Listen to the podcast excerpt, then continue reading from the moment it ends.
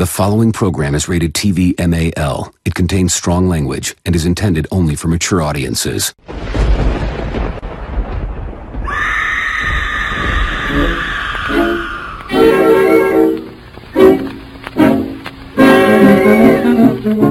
Olá, seja bem-vindo a mais um Matinê do Esqueletos, o episódio especial de recomendações do Esqueletos no Armário, o seu podcast de horror queer criado por três viadinhos desocupados e mórbidos. Eu sou o Luiz e eu já vomitei três gatinhos só essa manhã.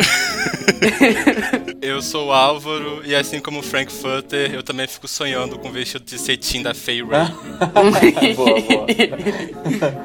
Eu sou o João, mas vocês podem me chamar de Werewolf Bitch. Como pode um subtítulo, não é mesmo?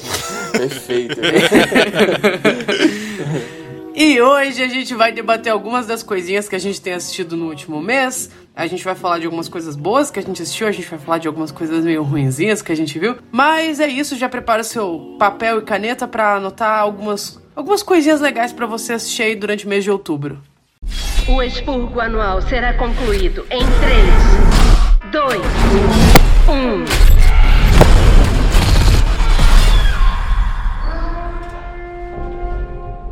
Obrigada pela participação. Então, eu quero começar falando de um dos maiores lançamentos do ano, né? um dos lançamentos mais notáveis do ano, que é um filme que eu assisti e é um filme que eu gostei muito por todos os motivos errados, que é Uma Noite de Crime, sei lá, 15, não sei qual, qual parte da franquia é esse. O Fronteira, The Forever Purge, né? Que para quem não assistiu ou não está familiarizado com a franquia Uma Noite de Crime, é, primeiro qual caverna que você tava, me diga onde é que eu gostaria de entrar nela também. E segundo, é, a franquia The Purge, ela conta essa história desses Estados Unidos Daria para dizer que é uma distopia? Eu não sei bem. Um universo paralelo, é uma... eu acho. Tipo... É, é um universo paralelo não é o em futuro, que os Estados é Unidos. É tipo. É o agora Cara, meio é um, estranho. É um futuro. Mas é um futuro, é, é, tipo, não se passa agora não, se passa uns, daqui a uns anos no futuro, não, tem, não tipo, tão distante. Tecnologias muito diferenciadas de hoje em dia, coisa É porque eles não têm orçamento para fazer isso, detalhe. enfim, é, em outro universo eles tinham orçamento para fazer tecnologias malucas, mas enfim, né? The, The Purge se passa em um futuro, uma um Estados Unidos meio distópico, em que eles pensaram assim, tem muita criminalidade, muita desigualdade social acontecendo nesse país, vão fazer o quê? Vão matar pobre, né? Porque é assim que funciona. É assim, a solução é assim que você, tudo. É assim que você tudo. recupera a economia de uma nação. E daí eles fazem o expurgo, né? Que é uma vez por ano, durante 12 horas, todos os crimes, incluindo assassinatos, são válidos. E os filmes dessa franquia geralmente se passam durante essa noite do expurgo, né? É, em que você pensaria, hum, tem muitas coisas interessantes aqui pra gente tratar, principalmente sobre questão de classe, o fato deles enfatizarem muito nesses filmes que é, a criminalidade caiu, tem um, um, eles arranham um pouquinho de desigualdade, desigualdade social, questão de classe, mas nunca se aprofunda muito nisso. E então chegamos, passamos por muitos filmes da franquia do The Purge, e temos esse filme em que um grupo, um grupo não, né, praticamente ao longo dos Estados Unidos, um grupo de supremacistas brancos, em sua maioria, decide estender o expurgo para sempre, né? Tipo, retomar o país que é deles. E a gente vai acompanhar nesse filme uma família mexicana e uma família branca potencialmente racista, né? E no final do filme a família racista vai aprender uma lição. e é isso. Esse é, o, esse é o legado de Green Book ter levado o melhor filme. e é, é, um filme muito sutil. É um filme que traz. Luiz, é uma noite de crime, sabe? Tipo assim. As qualidades deles nunca envolveram sutilezas. É que, é que, é que você não viu o filme, Alva. Você não está entendendo o nível de sutileza que é igual um soco na cara desse filme. Mas enfim, João assistiu, João pode me ajudar a falar dessa, dessas obras, dessa obra ilustre que foi lançada em 2021? Cara, porque esses filmes. Eu sempre tive uma relação muito, muito azeda com esses filmes, sabe? Porque eu, eu lembro que eu assisti cada um deles na época que cada um saiu, respectivamente. Nunca cheguei a rever nenhum. Uh, eu acho que o, o que eu mais gostei, assim, que eu acho que tipo, era um bom filme, foi o segundo. mas eu vi o que? Sete anos atrás, então eu não sei se ele ainda se sustenta, sabe? É divertido. Mas é, é divertido, é divertido. É, mas é tipo, essa franquia, ela é, um, ela é um caso muito curioso, porque tipo, ela começou a ser lançada em 2013 e foi um filme assim super modesto, sabe? E acabou é, fazendo, lucrando muito, né? Porque esse é o modelo de, de lançamento da Blumhouse, é fazer um filme super barato, independ- independente, é, e daí lucrar, tipo, 10 vezes mais em cima. E essa franquia, cada um dos filmes, ela, ela traz um comentário social foda, sabe? cada um é, é focado um pouco nisso, sabe? O primeiro filme, os protagonistas são uma família que eles lucram, uma família rica, né? Que eles lucram faz... vendendo sistemas de segurança para outras pessoas ricas, porque só pessoas ricas podem é, pagar por esses sistemas. É, que eles funcionam na, na noite de expurgo. Então, tipo, as pessoas ricas podem pagar por esse sistema e, se, e ficar salvas durante essa noite, os pobres que se fodam, sabe? O segundo filme ele amplia um pouco mais. Eu não lembro quais as camadas de crítica social do segundo filme, mas ele é bacana porque ele amplia um pouco. Ele sai desse subúrbio, que é o primeiro filme. Ele mostra um pouco mais é, o, sobre essa noite de crime. É mais bacana. A questão é que, tipo, cada filme, por mais que ele pegue alguns temas interessantes, é, ele sempre cai muito pra esse lance da ação barata, sabe? Tipo, é tipo aquele. Principalmente os filmes que eles metem o Frank Grillo no meio, sabe? Ele vira um personagem recorrente nos Tem filmes. mais é um? quase. Sim! Ele aparece no segundo filme. Esse foi o. Eu, eu vi o primeiro e eu vi esse último agora. E eu não vi porque eu queria, eu vi porque a gente ganhou ingresso pra ver de graça no cinema. E só por isso que eu fui ver o filme. Senão eu não teria visto. Pois é, tipo, ele, ele. Eu acho que ele aparece em dois filmes, uh, no segundo e no terceiro. Ele é meio que esse personagem quase tipo um John Wick, sabe? Ele quer vingança, etc. ele se homem atormentado. É, e, e, tipo, cada filme. é, o terceiro filme se passa no ano de eleição, ele mostra é, todo esse governo totalitário de extrema. é, super conservador que é, instalou o expurgo na, na, no país. Eles tiram todas as regras, que inclusive uma das regras do, do expurgo é não pode ferir ou matar nenhum membro político, sabe, de, de é, desse tipo. E eles tiram essas regras porque tem uma concorrente, tem uma candidata à presidência, que ela tá fazendo campanha para acabar o expurgo, se ela for eleita, né? E tirando essas regras, ela vira um alvo fácil e assim eles podem eliminar a concorrência. No quarto filme, que é uma, é uma prequel, é, mostra literalmente a primeira noite de crime, é, eles mostram como o primeiro estudo social, que eles eram chamados assim, foram realizados em uma comunidade, em comunidades é, de baixa renda, é, comunidades que eram predominantemente negras e afro-latinas. Então, já mostra bastante. Tem esses comentários muito fortes nesses filmes, mas eles nunca passam além disso.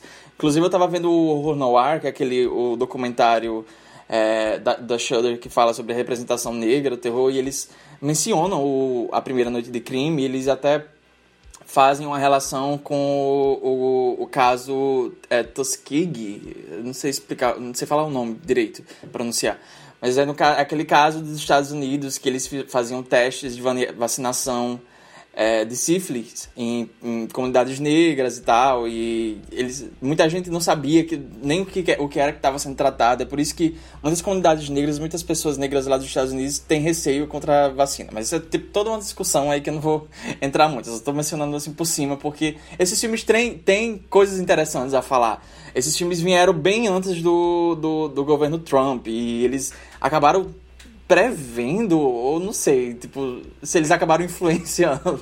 Tem uma linha tênue, né? Tem uma linha, tem uma linha tênue. Eu acho que eles conseguiram, tipo, eles eram tipo a, a Cassandra, sabe, percebendo, gente, tem uma galera aí que vai dar merda, sabe? E ninguém escutou. sabe? Pois, pois é, tem, tem, tem coisas muito interessantes nesse filme, mas tipo, eles sempre caem muito ou pra ação barata, sabe? Ou, ou qual é a fantasia mais foda que a gente pode pensar nessa cena aqui, sabe? Então, tipo, tem uma galera fantasiada metendo louco na noite de crime, matando gente e tal. E é mais pela estética, sabe? Esse último filme, ele veio é, meio que com a promessa de ser o último, mas não é o último, já confirmaram o sexto filme, não sei porquê.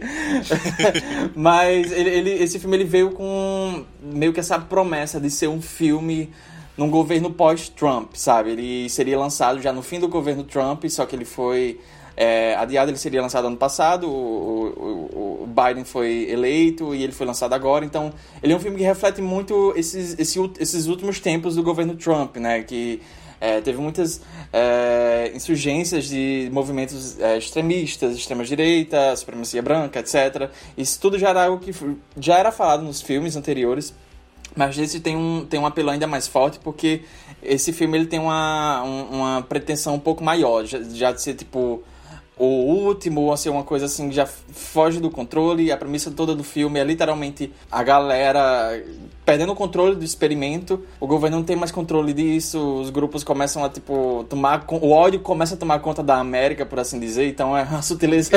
é, agora, né? É... Sete anos de franquia, só agora pegou o ódio. Pois é.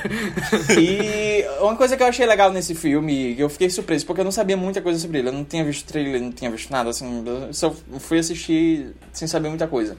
E eu, eu achei legal, apesar de ser, assim, como tudo nessa franquia ser, tipo, uma sutileza, tipo, nada, zero.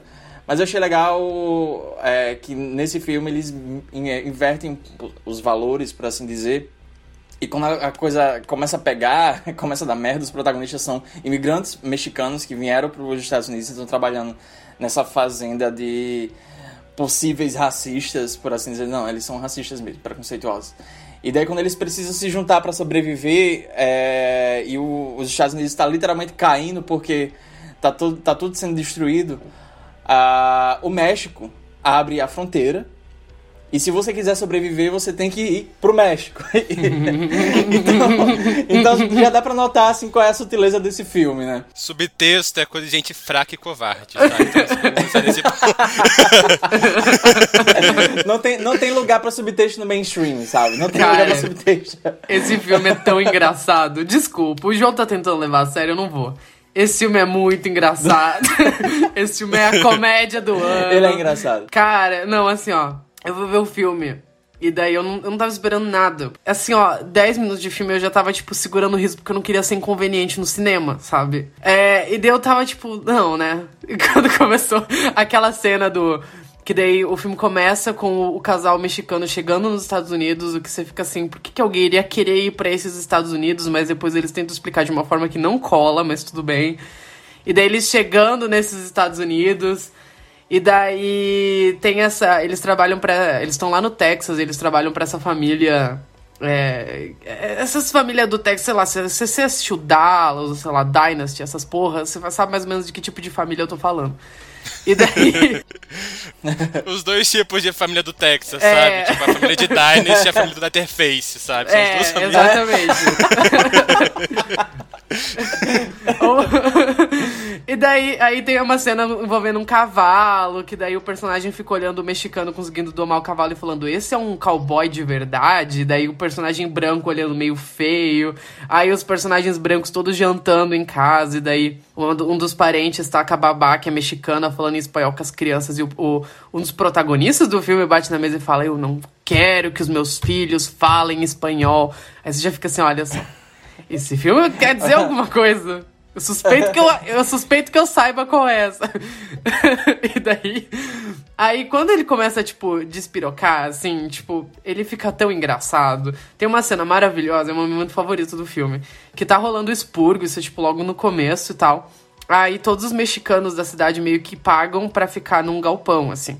A personagem mexicana, eles já estão lá nos Estados Unidos há um ano, e daí ela sobe para conversar com um dos snipers que fica lá em cima. E daí gostei muito dessa mulher, achei ela muito porradeira ela fala. Girl power. Tá tipo, tiro pra cima, sabe? Coisa pegando fogo, a cidade, tipo, assim, você já começa assim, por que, que essa mulher saiu de, de dentro do galpão pra ficar exposta? Mas tudo bem. Aí ele fala, volta pra dentro. Ela fala, não, eu só queria tomar um ar, tá ligado? E uma bala perdida, mas tudo bem. Aí. Aí ela tá lá conversando com o cara e ele fala, ela fala, é meu primeiro expurgo. Aí ele fala assim, ah, e é como você achava? E ela, tem lugares no México que é assim todo dia. Eu falei, ah, pronto, né? Mas tudo bem. tudo bem. e daí o filme, ele vai, tipo, piorando a partir disso, sabe? Porque as coisas vão ficando cada vez mais escrotas. Aí no final, o personagem racista que tava falando, eu não quero meus filhos falando espanhol, tá agradecendo os mexicanos em espanhol, sabe? Aí o, os, os, mexicanos chamando os estadunidenses cruzando a fronteira de sonhadores, sabe? Tipo. Eu tô imaginando, tipo, o cara virando pro mexicano e falando gracias, sabe? É, é exatamente tipo, isso. E eles imaginando isso, tipo, muito. Ele cantando, tipo, sei lá, Graças à Vida da Mercedes Souza, sabe? de camaleança, não sei. Cara, e esse filme ele é tão assim, coroado de detalhes deliciosos, assim, de tipo. É muito escroto. é muito escroto. Que, tipo, no núcleo principal, a única personagem que morre é um mexicano. A família branca cruza a fronteira ilesa, praticamente. Ai, olha, divertidíssimo esse filme. Uma ótima comédia involuntária. Mas. E, e, é muito estranho, porque ele transita entre coisas muito mal feitas. Tem umas cenas que não dá para entender o que tá acontecendo, porque a câmera não para. E, tipo, não foca em nada, é só, tipo. É sério, é barulhos, assim. Eu meio que tava comprando só. Tem um personagem que eu não entendi se morreu ou se o filme simplesmente abandonou ele para trás. Eu, eu, eu, sinceramente, não me importo, sabe? Ele é todo assim.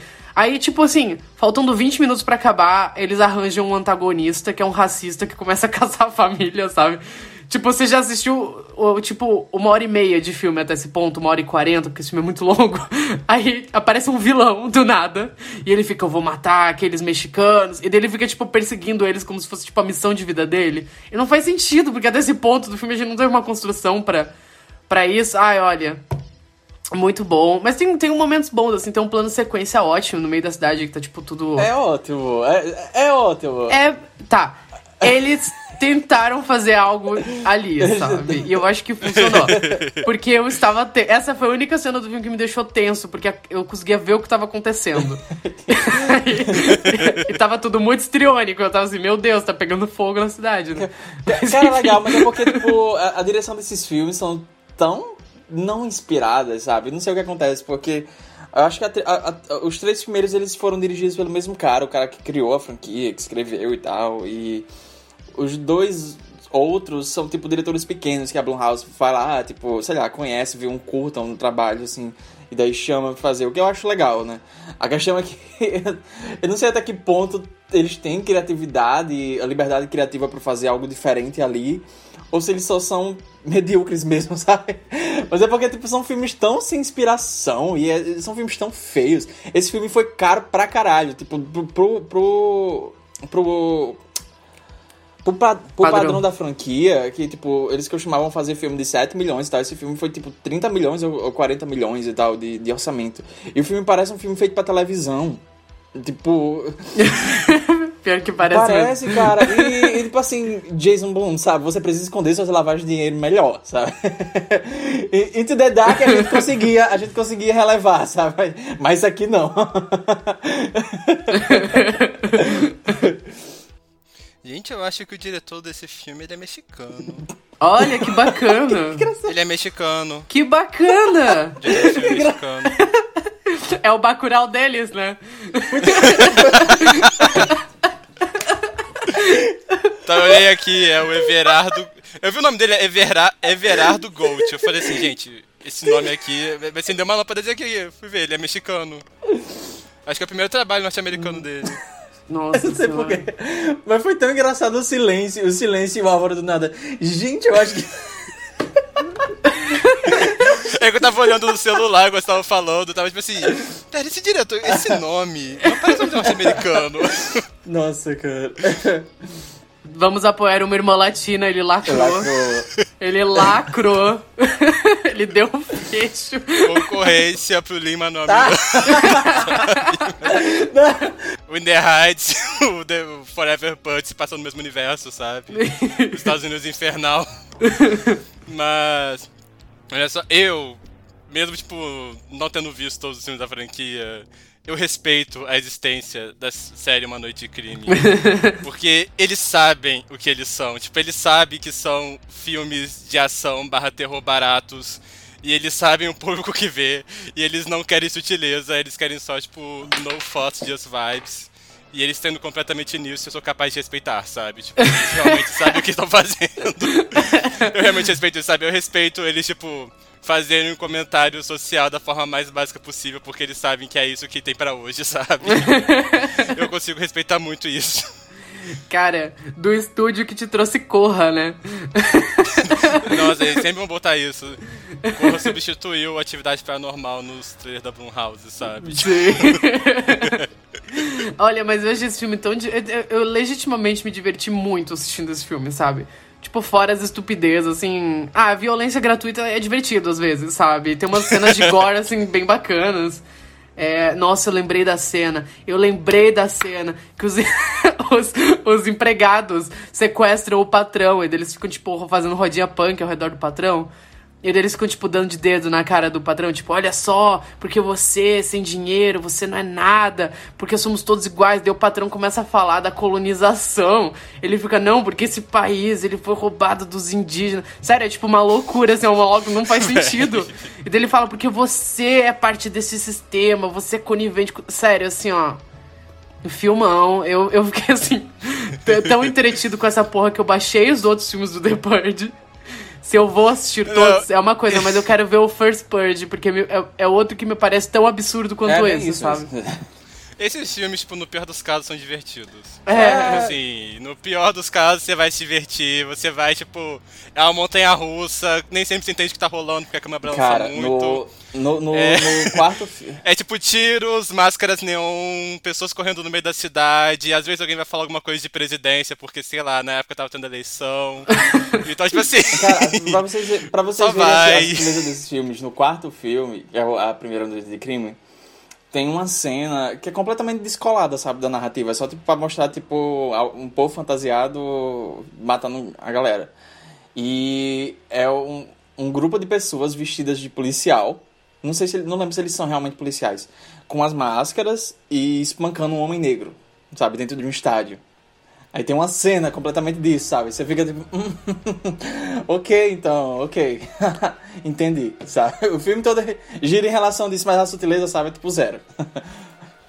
Ah, já, já disse, sutileza relacionada à franquia The Purge é algo que, tipo assim, você tá. Você tá exigindo demais aqui, sabe? Você tá exigindo coisas que eles não estão te oferecendo. tipo assim, eles.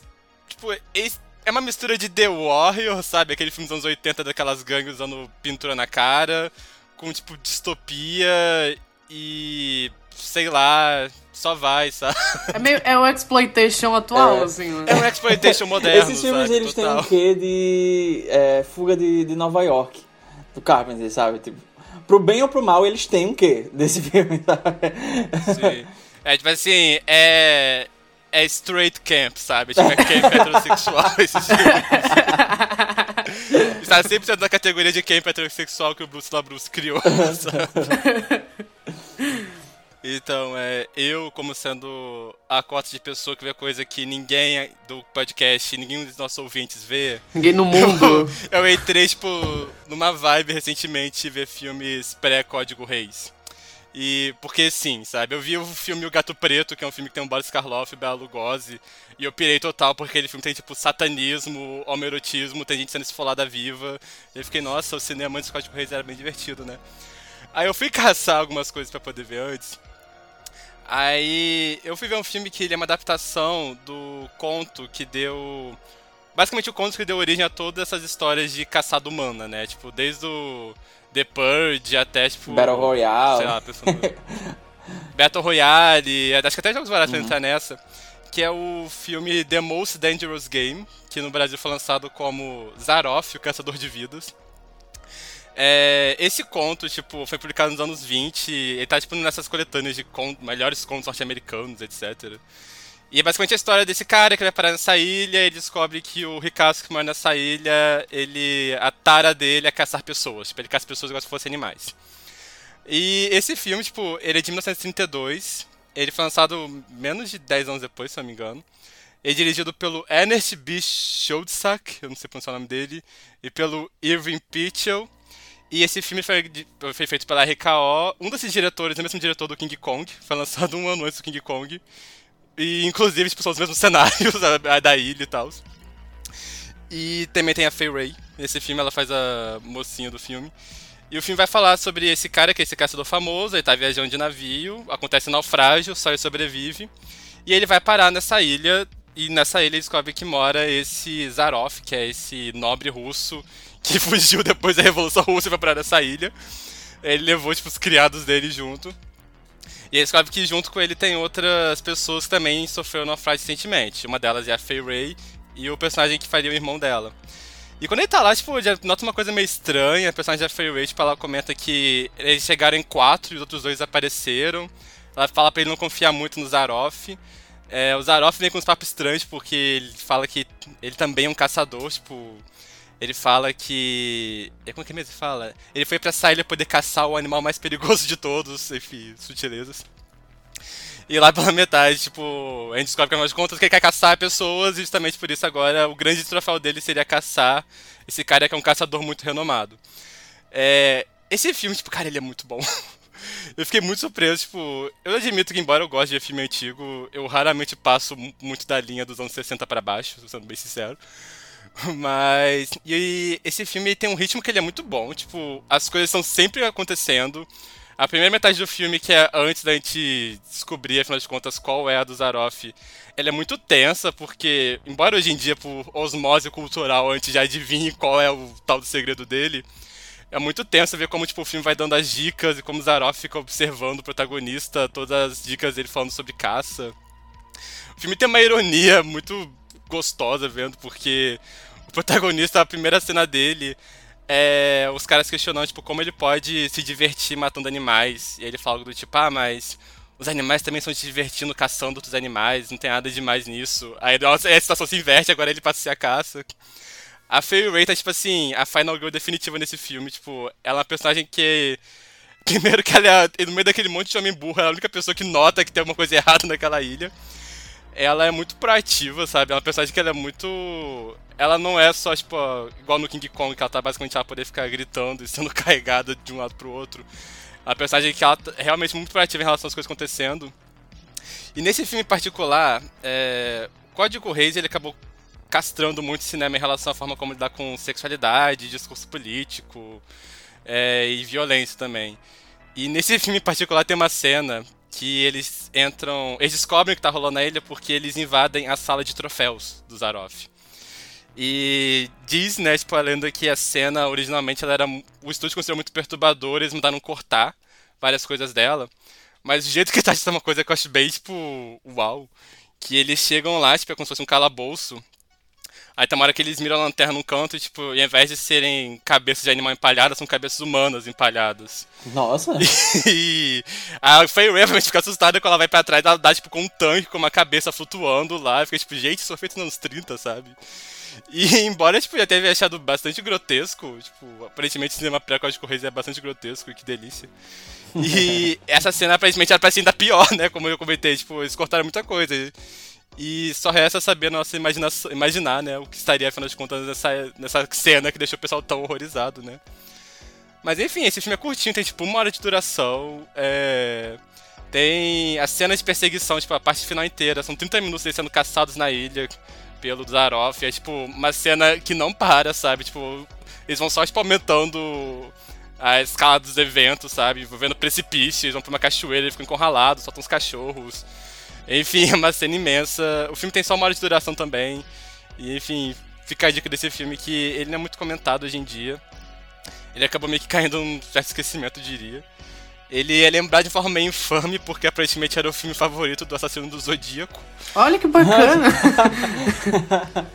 Numa das cartas que ele enviou pra polícia, ele colocou uma frase do filme, que ele falando que ele quer jogar o jogo mais perigoso, quer caçar o animal mais perigoso, né? Então, tipo, infelizmente o filme acabou sendo lembrado basicamente por causa disso, mas. É o filme é bom. Vamos por mim, vale a pena conhecer O Zodíaco entendeu errado, sabe? A moral do filme não é pra sacar pessoas, sabe? A moral do filme é mais, tipo, debochar da, dessa tara que a aristocracia da época tinha com caçar animais e achar isso algo divertido, sabe? Ah. Cara, esse filme eu já, eu, ouvi, eu já ouvi falar muito desse filme, como você falou, por causa da, da influência dele, né? Então, tipo, quando eu era obcecado por jogos vorazes, esse filme aparecia muito, assim, sabe? O, quando eu assisti Battle Royale, eles falaram também, tipo, eu li alguns textos e falava muito sobre esse filme, mas eu nunca fui atrás porque como você falou, apesar de eu gostar de filmes antigos, eu raramente passo da, da linha dos anos 60, sabe, pra lá. Pra lá. E eu, é uma coisa que eu preciso me educar mais, sabe? Eu, vou, eu preciso conhecer mais esse cinema. Mas eu fiquei curioso da, pela sua descrição, pra ver. Tipo, esse. Um conhecido meu do Twitter. Um beijo, Felipe Furtado, você não vai escutar isso, enfim. um beijo, de qualquer forma. Ele falou, tipo, que pra ele uma das melhores épocas do cinema norte-americano foi entre 1930 e 1934. Que 1934 foi quando o Código Reis passou a entrar em vigor. Aí me recomendou alguns filmes dessa época, tipo assim, tô apaixonado, sabe? E uma das coisas que o Código Reis é, falava é que além de, enfim, não mostrar aberrações sexuais, é, se for mostrar algo ilícito tem que ter punição. Uma das coisas é que não podia falar mal da polícia. Aí, um dos filmes que eu vi é um chamado Wild, Wild Boys of the Road. Tipo assim, é um filme feito nessa na época do. que aconteceu da quebra da bolsa e tal. Então, é sobre essas crianças que elas estão viajando pelos Estados Unidos atrás de emprego. E, tipo, o filme pinta uma imagem muito negativa da polícia, sabe? A polícia espanca crianças. É, fica o tempo todo lado dos protagonistas que ficam, tipo, cometendo pequenos rolos para sobreviver. É, o filme tem, tipo, muitas piadas de duplo sentido, sabe? É, a Mae West, que é aquela personagem que a Alaska tira sarro no Snatch Game do All Stars 2. Ah. Ela era bastante famosa nessa época. E, tipo assim, a, a brand dela é que ela fazia piadas de duplo sentido. Então, tipo, a mais famosa dela, ela falando: quando eu sou boa, eu sou boa, mas quando eu sou má, eu sou melhor ainda. tem, um, tem um filme dela que, tipo, a mulher tava costurando o vestido dela e fala assim: ah se eu tivesse a sua silhueta, os homens estariam nos meus pés. E ela, eu prefiro os homens uma pessoa, sabe? Tipo, várias, assim, não, sabe? O cinema pré-código Reis é muito fascinante, sabe? Eu indico a todos conhecer. E a maioria desses filmes é muito curtinho, sabe? Eu, a lista que o cara, que o Felipe me mandou, tipo, os filmes tinham tudo uma hora de duração. Nenhum deles tinha mais de 75 minutos. Como todo filme deve ser.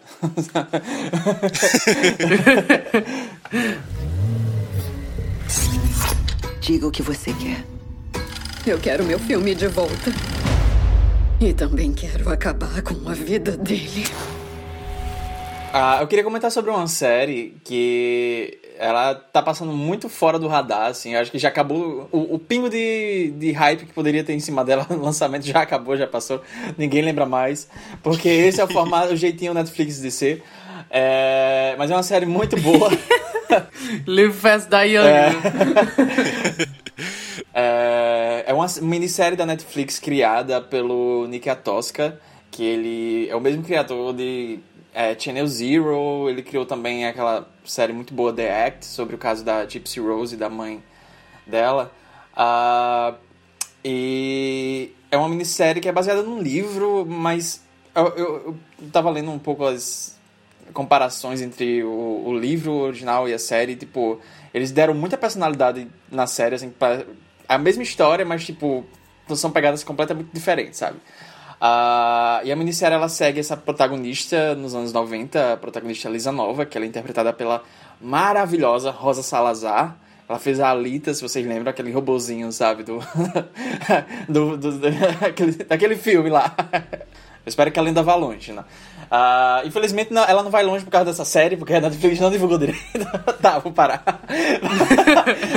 é que é uma série, tipo assim, como divulgar, sabe? É, tipo, é diferente do Flanagan que faz, tipo assim, terror, açucarado, você fica emocionado, tipo, essa que tem, tipo, fisting no estômago e gente vomitando pois gato. É, tipo, como vai vender uma porra dessa, sabe? Pois é, é uma série super estranhona, sabe? Mas ela é muito gostosa de assistir. Tem oito episódios só.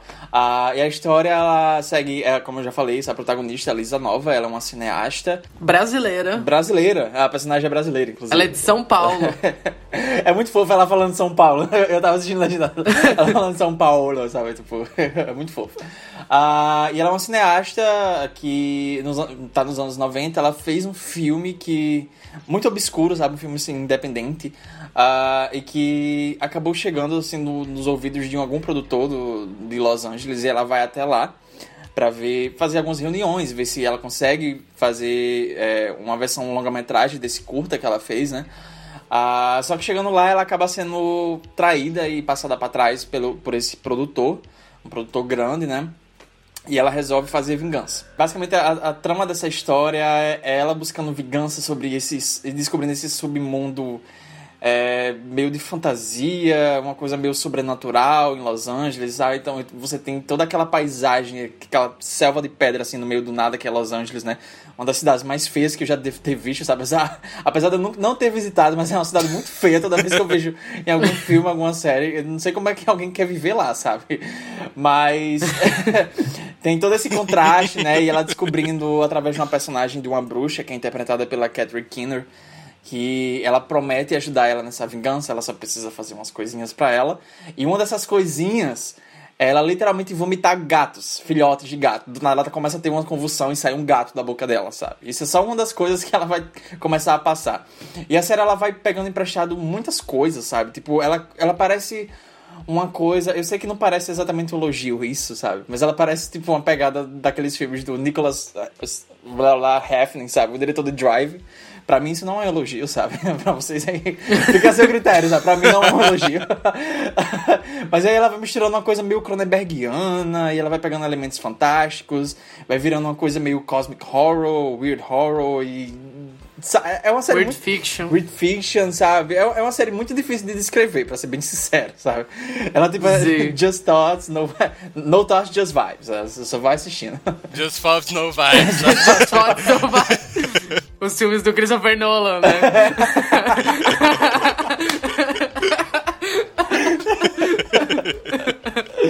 tá, mas eu acho, eu acho engraçado que pra mim essa série ela meio que coroa o estilo próprio do Nick Antosca de escrita, que é ele é um dos nomes mais proeminentes agora do weird fiction, né? Que eles chamam que é, meio, é uma pegada meio meio cosmic horror, mas não é exatamente o cosmic horror. O lance da weird fiction é que ela tá nessa fronteira entre tipo o terror, a fantasia, a ficção científica, as pessoas não conseguem ficar direito como uma das três. E como o nome diz, é estranho, sabe? Você vai falar sobre o que é e parece que você tá falando nada com nada, sabe? É, é. Mas quando você vê ou lê, faz sentido. É, é exatamente isso. E para mim, o Nick Antosca, eu consigo, tipo, se alguém vier para mim e falar assim, me recomenda algo de Weird Fiction pra eu entender o que, que é Weird Fiction. Você não vai entender o que, que é, porque não faz sentido explicando. Mas quando você assistir algo nessa pegada, você vai entender que é isso, sabe? E eu acho que Channel Zero, para mim, é o exemplo perfeito pra gente entender um pouquinho esse estilo é, de, de, de, contar histórias, que é até meio recente, pelo que eu tava vendo. Levei um pouquinho dos anos 90 pra cá, mas fortaleceu nos últimos 20 anos, assim, né? E. Até porque faz 20 anos que foram os anos 90, mas enfim. E, e eu acho que o, o Nick Antosca, ele é. Provavelmente ele é um dos é, roteiristas que mais tá trabalhando com esse subgênero e e é muito engraçado, porque o Brand New Cherry Flavor, né? O Vingança por Cereja, inclusive, parece tipo uma quinta temporada de Channel Zero, porque a pegada é muito parecida. É um negócio estranho, é bem isso que o João falou. Porque é uma história de bruxaria, mas a bruxaria da série não é exatamente essa bruxaria clássica que a gente conhece. Então tem uma pegada muito estranha, o universo tem regras próprias que você não consegue entender o que tá acontecendo. E ele pega essa narrativa que é quase um é quase um rape and revenge, mas não tem o, o rape no começo, tipo, a traição ela vem de, de outra forma. E ele vai contando a história da maneira mais maluca que você poderia prever. Tipo, tem um episódio, que é, a, é o segundo episódio, quando ela vai fazer a maldição, a bruxa fala. passa uma receita maluca para ela, para ela fazer a maldição. E ela fala: preciso que você tire um pentelho do cara para você conseguir fazer a maldição. E o segundo episódio é quase uma hora da personagem tentando pegar um pentelho. E é tipo, é muito bom, é muito bem escrito. Você não consegue parar de assistir, porque é muito bem escrito. E falando assim, não dá para entender como isso seria algo legal de assistir, mas ela é tão estranha. E ela tem um senso de humor muito cínico, muito específico, que você. É estranho, não tem tipo uma punchline de piada, mas você começa a rir do absurdo do que tá acontecendo. É um pouco parecido com o que Maligno faz, sabe? Hum. Você começa a rir do absurdo da situação. E Brand New Cherry Flavor, ela faz isso, sabe? Ela transita muito entre coisas muito macabras, muito bizarras acontecendo, que te causam um desconforto terrível. A cena do fisting é um, é um- um misto de emoções, assim, que não consigo descrever. Nossa, porque eu estava assistindo, ah, vendo aquilo. Cara, eu sei que eu tava apavorado. Eu, tava- eu- eu comecei tipo, a gritar, tipo, do nada, eu fiquei, ah, sabe? Não! Chega! E eles depois- vão longe. E depois Eles vão longe. longe. Nessa cena eu comecei a gritar, tipo, apavorado, e depois eu fiquei, ah! É meio sexy, é estranho, porque começa muito agressivo, começa muito nojento. Você fica assistindo assim, botando a mão na sua barriga, fazendo ai, passa. É muito gráfico, é muito gráfico, sabe? Só que vai, a cena vai ficando sexy, sabe? A menina dedilhando o intestino dela, é muito estranho. É muito estranho essa série. E só, só assim, ó, o fato deles terem produzido essa merda, filmado, editado e botado no ar, já é assim, ó, um beijinho, cinco estrelas.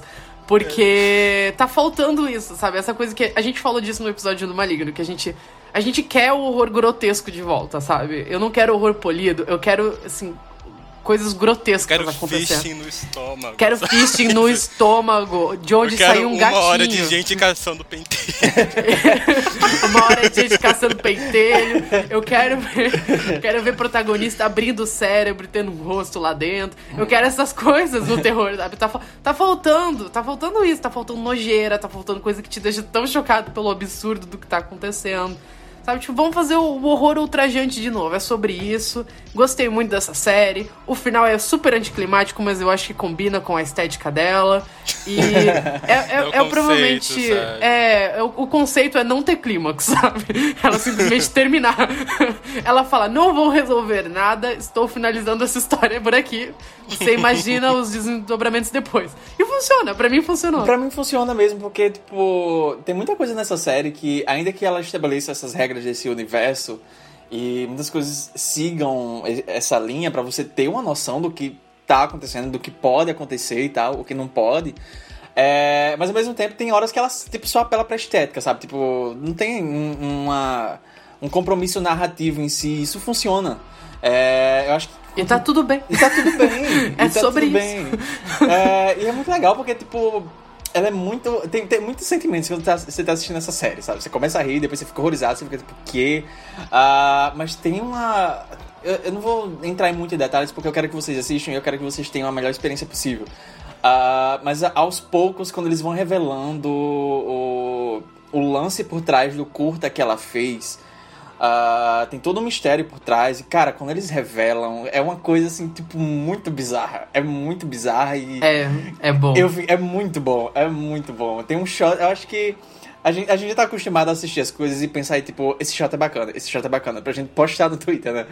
Mas tem um shot, tem um shot nessa cena muito foda da Lisa Nova rodando a cena e ela tá atrás da câmera e o olho dela tá quase assim psicótico, sabe? Assim, ela tá tipo com o rosto malado de sangue e é uma coisa meio pipitom, sabe? É, é muito foda. É em slow motion. É. É. em slow motion e tá tipo meio que estourando as luzes. É Ah. muito boa. Essa cena é muito boa. Muito boa. Essa cena é muito Assiste boa. essa série, assiste essa série. Eu tô, eu tô feliz com o terror esse ano, porque eu acho que ele tá se recuperando. Nature, nature's healing. Nature's healing, né? Não, é porque assim. É, é porque. Como eu vou explicar isso?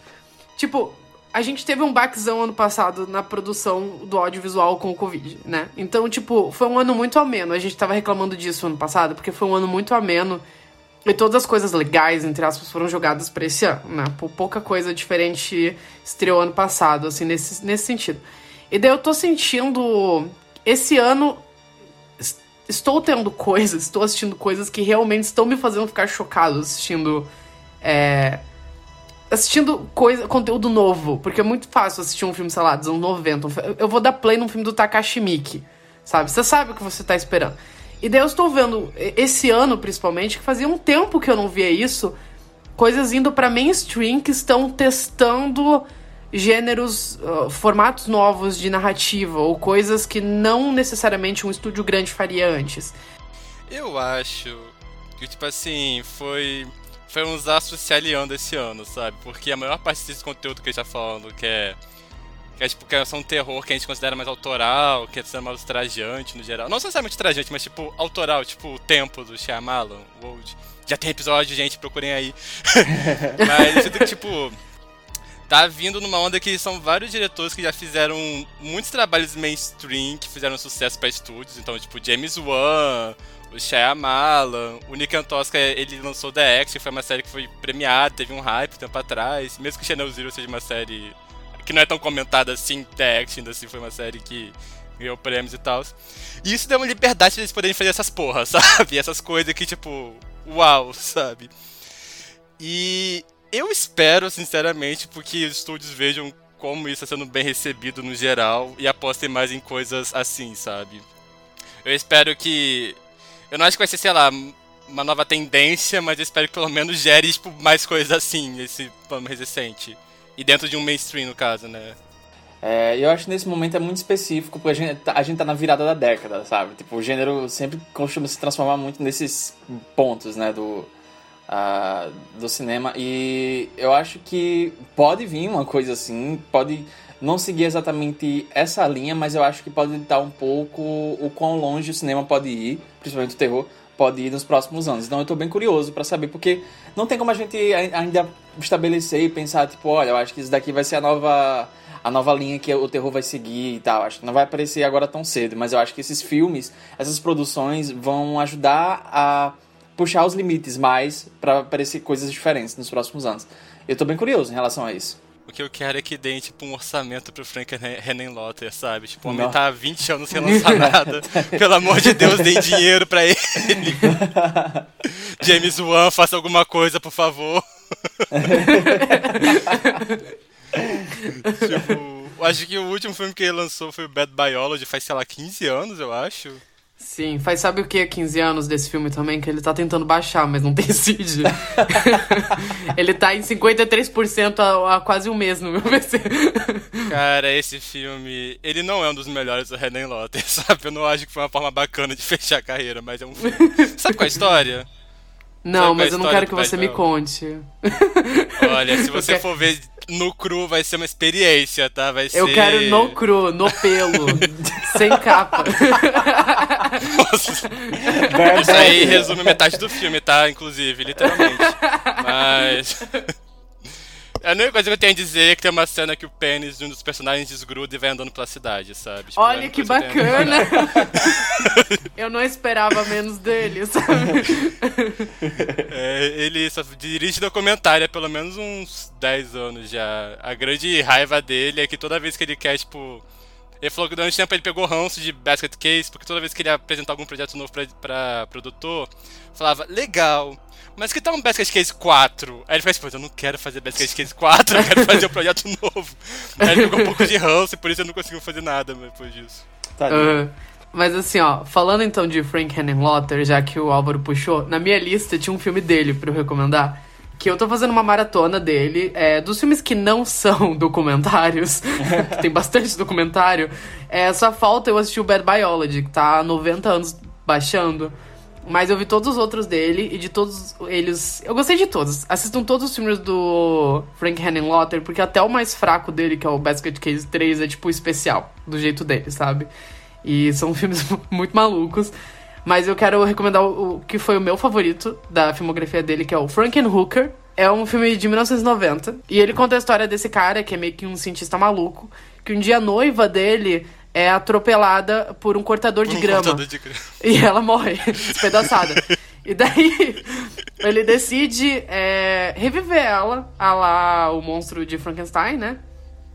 E só que ele não tem todos os pedaços do corpo dela, ele só tem a cabeça dela, porque ela foi tipo dilacerada pelo cortador de grama. Ele vai atrás de prostitutas, porque ele sabe que a cidade não está nem aí para prostitutas, então ele pode roubar o corpo de mulheres pra reconstruir a esposa dele. É um filme bizarro. Não tem como eu explicar isso de uma forma que não vá só no mínimo ofensivo para três ou quatro categorias de pessoas diferentes, sabe? É, talvez seja um pouco ofensivo, mas é um puta de um filme bom. É um filme insano. A cada 20 minutos ele virava outra coisa. E eu não, você não consegue prever o que vai acontecer na, na cena seguinte. Ele tem um senso de humor muito estranho É um filme muito bizarro. Ele é problemático o suficiente pra gente dizer que é queer. Então, olha. Ele é tipo assim, ele tá na mesma linha dos filmes do John Waters. Sabe? É. Assim, é o mesmo tipo de humor, a mesma linha coisa absurda, sabe? Então, tipo, pensa e tem John Waters em mente É, quando é você tipo, escuta sobre existe ele. uma cena em que. Tem É uma cena cena. Tem a cena, a cena da explosão. É a cena que envolve crack que faz as pessoas explodirem. E pessoas É assim. o super crack que ele faz. super pra poder- crack. E as personagens malucas pegando a- o, o pacote de crack e falando crack! É crack! E todo mundo fumando crack e explodindo. É tipo uma cena enorme disso. Isso é Eu não muito conseguia John parar de rir assistindo porque é tão absurdo. E, tipo, e elas não explodem, tipo, voando sangue. Elas explodem com fogo de artifício, sabe? Fica sendo faísca colorida da explosão. Cara, esse filme. E ele, e ele é aquele tipo de filme que você não consegue prever pra onde ele vai, porque a cada 20 minutos ele vira outra coisa. E ele vai ficando cada vez mais maluco. E a coisa seguinte não tem nada a ver com a coisa anterior, sabe? Olha, eu adorei esse filme, eu me diverti pra caralho. eu tive um momento assistindo esse filme. Eu não conseguia parar de rir, foi divertidíssimo. Assistam Frankenhooker. É o filme do fim de semana. Sabe, bota sua mãe. Não, não bota sua mãe pra ver com você. Veja sozinho, porque senão vai ser estranho. Eu adoro o final desse filme também. O Frank René Lotter, tipo, ele tem muito essa coisa de. Ele cria histórias muito bizarras que se passam em Nova York. Essa é a, é a- é a vibe dele, sabe? Histórias muito bizarras acontecendo no cenário de Nova Body York. horror, né? Todas elas são body horror. É, tipo, uma delas, o Brain Damage, por exemplo, é sobre esse cara que ele começa a ser drogado por um alienígena que quer cérebro, sabe? Então, tipo, a alienígena droga ele, usa o corpo dele pra poder caçar cérebros, um negócio assim. Nossa, a cena do sexo oral nesse filme é uma coisa, sabe? Tipo, tem várias histórias de pessoas que saíram do cinema quando rolou essa cena, sabe? Mas. O lance, tipo, parece que o Frank Anelotta, tipo, ele é um diretor que se. Ele é. Se não me engano, ele é gay. Tipo, ele tá dentro do espectro LGBT, eu sei. E, tipo, os filmes dele tem muita vibe, tipo, queer, surtada, sabe? Tipo, personagens que são, tipo. abraçam a monstruosidade de alguma forma, sabe? O Basket Case 2 inteiro é sobre isso. É, essas histórias personaliza- personagens marginalizados, estranhos, nessas regiões periféricas de Nova York. E o Frankenhooker eu acho interessante porque é um filme que ele vem muito no contexto no qual, tipo, final dos anos 80, começo dos 90, tava tendo um momento muito tenso em relação a leis anti-trabalhadores sexuais, ainda tava tendo o boom das drogas nos Estados Unidos, tipo, principalmente o boom do crack. E nesse filme, tipo, embora ele seja muito zoado, tipo, como eu disse, John Waters, sabe? John Waters em mente. Ele é o John Waters que infelizmente não conseguiu pro mainstream, sabe? Essa é o lance dele. Ele, tipo, eu sinto que ele é muito crítico em relação a tudo isso, sabe? Tipo, tem uma cena que o cara tá vendo um programa de TV que é sobre uma mulher que ela é militante de um grupo de trabalhadores sexuais. E, tipo, ela tá no programa de TV, tá todo mundo zombando dela. É, tem todo o lance de que, tipo, de que essas personagens, elas são, tipo, muito exploradas pelo cafetão dela, só que elas não podem fazer nada. É, o filme foca muito no quanto o cafetão delas é um cara muito escroto que se aproveita de como tem, tipo... é, elas... Esse é um grupo de pessoas que não tem, tipo, nenhum poder legal.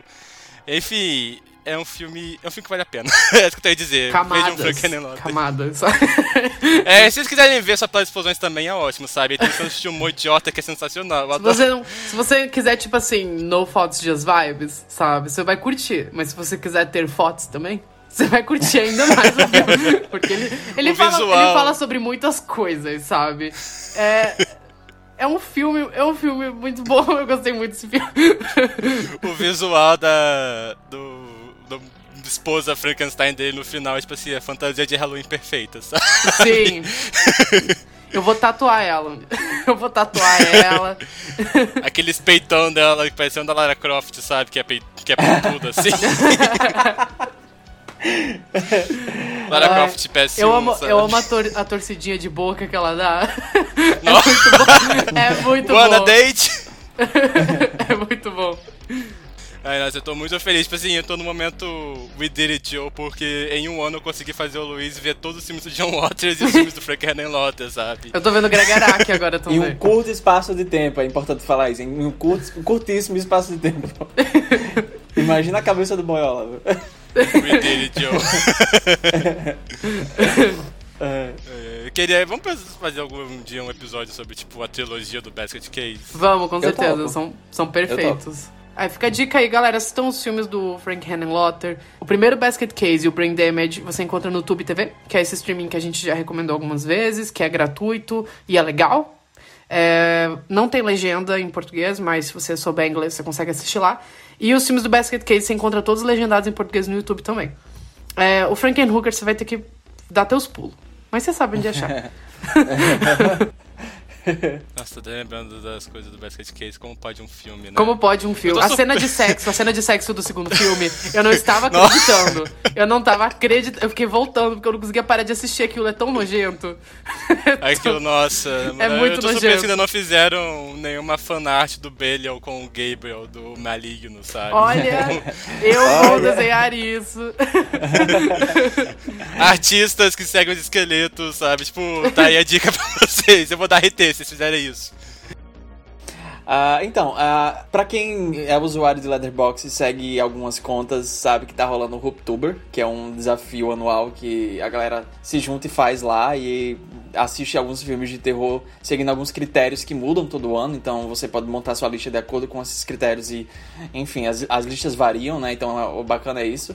Ah, e eu decidi embarcar nessa loucura, sabe? Que eu já vi o Álvaro fazendo todo ano, mas eu, tinha, eu ficava tipo, não, isso tá muito complicado pra minha cabeça. mas, é- mas como eu tô completamente desocupado agora, sabe? O que eu, eu fui atrás e eu tô fazendo, né? Tô assistindo muito filme bacana. Se eu fosse comentar todos aqui não ia dar certo. Mas é, eu queria comentar uma, uma categoria muito especial que tá nesse, nesse ano, que é a categoria é, The Worst Part 2 a pior parte 2 que você pode achar, tipo, que seja de esteja de fácil acesso, né? E essa categoria é mais difícil do que parece, sabe? Você pensa, tipo, ah, uma sequência muito ruim de algum filme, assim. Você começa a pensar, sabe? Só que não é tão fácil de achar, assim. Eu acabei escolhendo, botando na minha lista, assistir o Grito de Horror 2. Porque eu coloquei o Grito de Horror 1 pra rever na lista, seguindo um dos critérios. Ah, e eu pensei, ah, tem esse 2 que parece horrível, sabe? Então eu vou assistir. E cara, assim, eu vou dar uma, uma leve base, assim, do, do que é o primeiro Grito de Horror, que é um filme dirigido pelo Joey Dante, e ele é, é bem curioso que ele saiu no mesmo ano que um lobisomem de... um lobisomem americano em Londres, e, e são filmes diferentes, mas ao mesmo tempo são filmes que se completam, eu acho que dá pra fazer uma, tipo, uma sessão dupla muito bacana com esses dois, que é bem curioso eles terem saído num espaço de tempo tão curto. Ah, mas o primeiro Grito de Horror é sobre essa repórter que ela é atacada por um serial killer. Ela tá sendo, tipo, stalkeada por esse serial killer, né? E daí ela fica, tipo, traumatizada e tal, e ela resolve ir, pra um retiro no meio do nada. Ela e o, marido, o namorado dela, noivo, não sei, o cara que ela pega.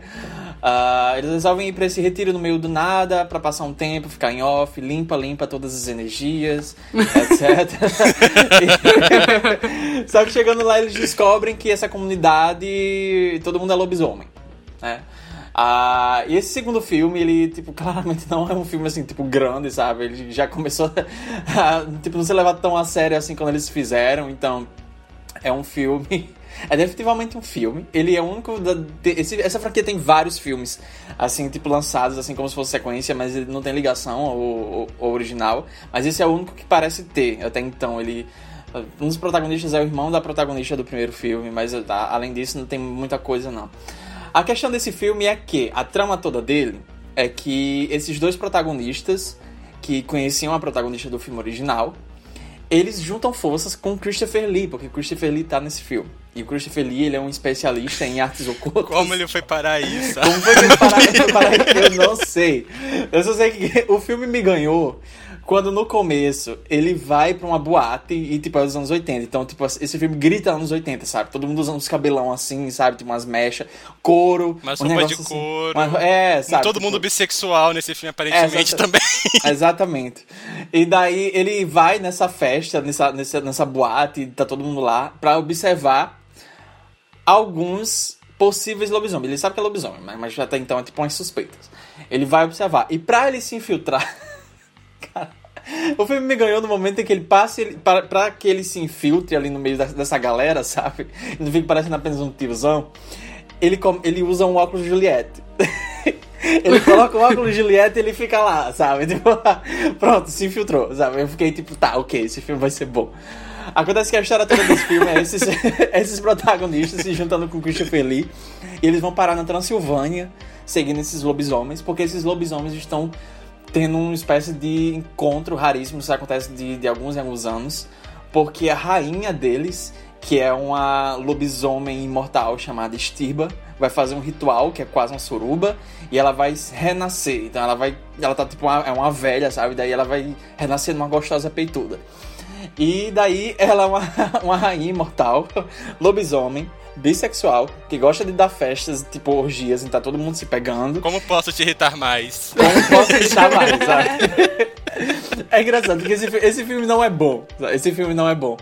Mas ele seria bom se ele fosse 80 minutos apenas da estirba, sabe? Eu curioso porque o, o título original do filme é Grito de Horror 2, né? Howling 2, traço, estirba, dois pontos, Werewolf Beach sabe? Para mim, eu acho que é um dos melhores subtítulos já pensados no filme, sabe? Eles mudaram depois para relançar, ficou uma coisa tipo, sua, sua irmã é um lobisomem. É, é uma coisa assim, sabe? Tipo, não, é básico isso, sabe? Vou ficar com Werewolf Beach. Eu até, inclusive, eu vou mudar o meu Twitter, o meu bicho do Twitter pra Werewolf Beach, porque eu gostei muito. Mas é engraçado que esse filme não é bom, mas ele tem cenas assim, tipo, incríveis. Tipo, tem homenagem furry, bissexual, sabe? com essa estiva. E é bem, tipo, cinema. É exatamente o que vocês estão imaginando, é uma homenagem furry bissexual, não tem como explicar mais. É, não tem, eu, não, eu não posso explicar tipo mais assim, numa cama de casal com muitas toalhas de cetim, sabe? Tipo, é uma coisa muito anos 80. Tem velas, tem umas velas, assim. É tipo, essa cena é muito bonita. Essa cena é muito bonita. Ai, tem muitas coisas fáceis. É difícil falar sem usar imagem, sabe? Porque parece que eu tô só delirando aqui. Mas, tipo... Ai, gente, sei lá, só ver. É, esse filme é literalmente Nostalgia's Vibes, só vai, sabe? Ele é meio chatinho porque os, os protagonistas são ruins. Eu, eu, não gosto dos protagonistas, eles são ruins. Eles tiraram muito tempo do que eu realmente queria ver, que é a Stirba Werewolf Beach, sabe? Mas os momentos assim que ele, ele tá com essa personagem é muito engraçado.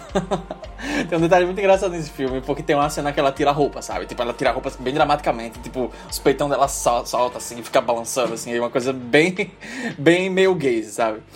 Mas eles eles foram terminar o filme assim, eles foram encerrar, tipo, tá, o que é que a gente vai fazer nesses créditos? Vamos botar uma montagem louca, uma música bem anos 80.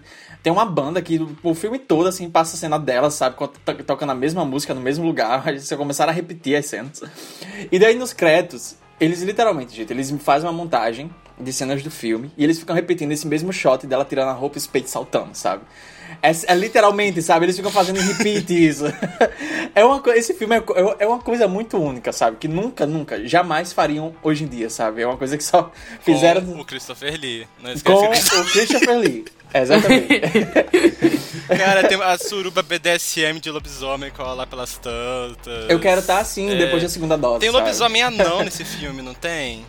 Ca... Ei, essa, cena, essa, cena é, essa cena é bizarra. Essa cena é muito bizarra. É porque, assim, além de todos esses detalhes que eu falei, a Stirba Werewolf Beach ela é meio que uma bruxa também. Ela tem, tipo, ela é meio Wicca. Ela tem, tipo, umas coisas, assim, uns encantos, uns feitiços. Não sei o que, não sei o que é isso, sabe? Ela tem uma coisa, assim, sabe? Ela é meio bruxa amado oeste, só que sexy, sabe? É. Tipo, ficar vendo as coisas no. Ela fica vendo as coisas na bola de cristal dela, sei lá. É, uma coisa é, assim. É e, e, daí tem um, tem um anão, um personagem anão no filme, sabe? E em certo momento esse personagem não morre, sabe? Tem um, sei lá, um cara que sai, salta do nada e arranca os olhos dele. Ou, não, os olhos dele explodem porque ela tá fazendo um feitiço. Eu sei, não faz sentido. Ela tá. A, a, a rainha lobisomem tá fazendo um feitiço. Explode os olhos de um anão. E daí tem uma cena que é super tipo. Eu tenho certeza que eles se inspiraram nisso. É super Inverno de Sangue em Veneza, sabe? Tá os protagonistas no meio de umas festividades, assim, porque é a Transilvânia, sabe? Eles estão fazendo as festividades. E daí tem esse anão mascarado, parece uma garota, sabe? Tem uma vozinha de tipo criança e tal. Ele começa a falar com o protagonista. E ele sai correndo, sabe? O protagonista sai atrás dele. E daí ele sai correndo pelas ruas da Transilvânia. e tipo, tá, tá, de noite. E ele, o, o, anão fica com uma vozinha de criança e tal. Parece aquela cena final do, do final do Inverno de Sangue em Veneza, literalmente, sabe? E daí quando o, o anão tira a máscara, aí revela que é o anão e ele tá tipo sem os olhos, ele começa a gritar e rir, é tipo uma coisa muito bizarra. Eu gostei muito dessa cena porque eu fiquei muito incomodado, eu fiquei tipo, nossa, será que eu tô sentindo medo? é boa essa cena, essa cena é boa. Ai, cara, mas eu queria ser ela, eu queria ser a Stirba, a Werewolf Bitch. Ela é muito. Eu fiquei o tempo todo torcendo pros lobisomens desse filme, sabe? Eles só queriam estar num castelo da Transilvânia, fazendo a orgia deles. E quem não É. quer nessa Sabe? economia? É, eles estão usando Aí, tudo roupa de couro. aí chega o casal hétero e o Christopher Lee lá pra poder estragar tudo. Eu, esse filme parece muito barato. Eu tenho quase certeza que ele custou menos que o original, não é possível, sabe? Tipo, a Transilvânia parece, sei lá, o galpão da Oktoberfest, sabe? Não parece a Transilvânia. Eles devem ter, devem ter gravado na Bulgária, sabe? Porque lá é tipo super barato de gravar. É só umas pocilgas assim, eles vão lá. Todo mundo vai gravar na Bulgária quando não tem dinheiro. Eu fiquei super torcendo pro Trizal. Nossa, cara, sim. Tipo, to- todas as cenas que, que são focadas neles, eu tava vivendo, sabe? Tipo, eu tava vivendo por aquilo, porque é, é sobre aquilo. E tá tudo bem. é, sabe? Eu queria ser uma, uma, uma rainha lobisomem, imortal, gostosa, bissexual, wicca, bruxa, feiticeira, sabe? Eu tava sendo representado por ela. Todas as minorias. Todas as minorias. Todas as minorias. O lobisomem dela, sabe? Ela transformando lobisomem, tipo, é literalmente só atriz com os pelos colados no corpo, sabe? Tipo, ela continua com a Icônica. mesma É tipo, cara, me lembrou. Sabe o que me lembrou? sabe? Me lembrou muito uh, Scooby-Doo na Ilha dos Zumbis. Sabe? Quando eles estão se Não, transformando. não! Me lembrou, sério, sério. Não parece mesmo, que Eu ódio. vou, eu vou falar que é o live action, sabe? Esse filme é live action. They hate to see a girl boss winning, sabe? Era a nossa casa. Só que ao contrário. Ele disse que tinha medo de não conseguir se controlar. Controlar o quê?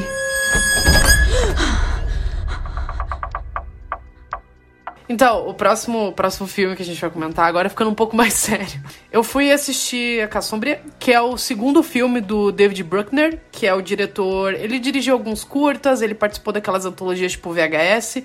E daí, alguns anos atrás, ele fez o filme O Ritual.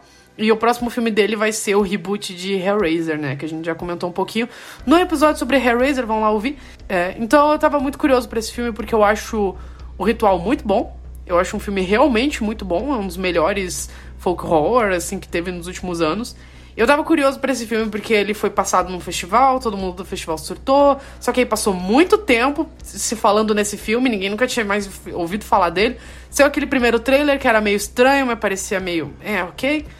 E daí, enfim, eu queria ver porque eu gosto muito de Hellraiser, é uma das minhas franquias favoritas e eu gosto muito do Ritual, então vou ver o segundo filme do David Bruckner pra saber qual é, qual é, né? Vamos ver se ele é realmente um diretor bom ou ele é meio. Sabe, aqueles diretores que mandou algo muito bom no primeiro filme e algo muito ruim na sequência? Tem acontecido com mais frequência do que eu gostaria. e esse filme é, me causou sensações horríveis assistindo ele. que bom, sabe? É, não, é que assim, ó. é, mexeu nos traumas muito pessoais que eu passei no último ano. Eu não sabia sobre o que ele era, e daí quando o filme começou e eu percebi que ele era sobre exatamente o tipo de luta que eu tava passando no começo do ano, eu fiquei, ah, que bacana, aviso de gatilho pra quê, né? Este filme é responsável. Eu fiz uma thread no Twitter. Não, mentira. Eu agi igual um adulto, eu engoli o negócio, eu tentei realmente assistir o filme. Enfim, esse filme me fez engasgar de quase começar a chorar no cinema várias vezes. É, eu fiquei gatilhado toda a primeira sessão do filme até ele realmente mergulhar no sobrenatural. Ele é engraçado porque ele é uma vibe bem pós-terror, sabe? Tipo, eu sei que a gente não gosta desse termo aqui, mas ele é aquela vibe meio pós-terror do tipo. Você esquece que você está assistindo um filme de terror até ele virar um filme de terror, sabe? Porque o começo é muito um drama. A personagem da Rebecca Hall tá passando por um luto, o marido dela morreu. E daí ela tá, ela tá naquela fase do luto que ela tá com raiva e ela é uma personagem muito desagradável. A Rebecca Hall tá absurda no filme. É provavelmente uma das melhores performances do ano, sem mentira, assim, eu não conseguia tirar o olho dela porque ela tá muito bem. E ela transita muito bem os humores da personagem, porque ela não é necessariamente uma pessoa gostável, mas você entende todas as reações que ela tem.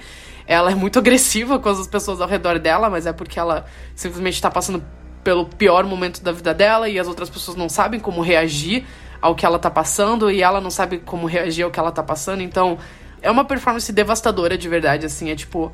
É, é, é muito bom. É muito bom. Ela tá muito, muito, muito bem no filme. É, é provavelmente uma das melhores performances do ano.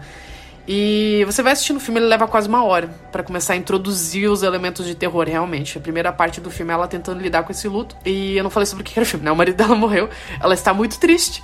E daí ela mora numa casa no lago que ela construiu junto com o marido dela. E ela começa a perceber coisas estranhas sobre o marido dela, né? Ela tá sozinha em casa há muito tempo, bebendo muito, tá com raiva do que, do que ela tá passando no momento.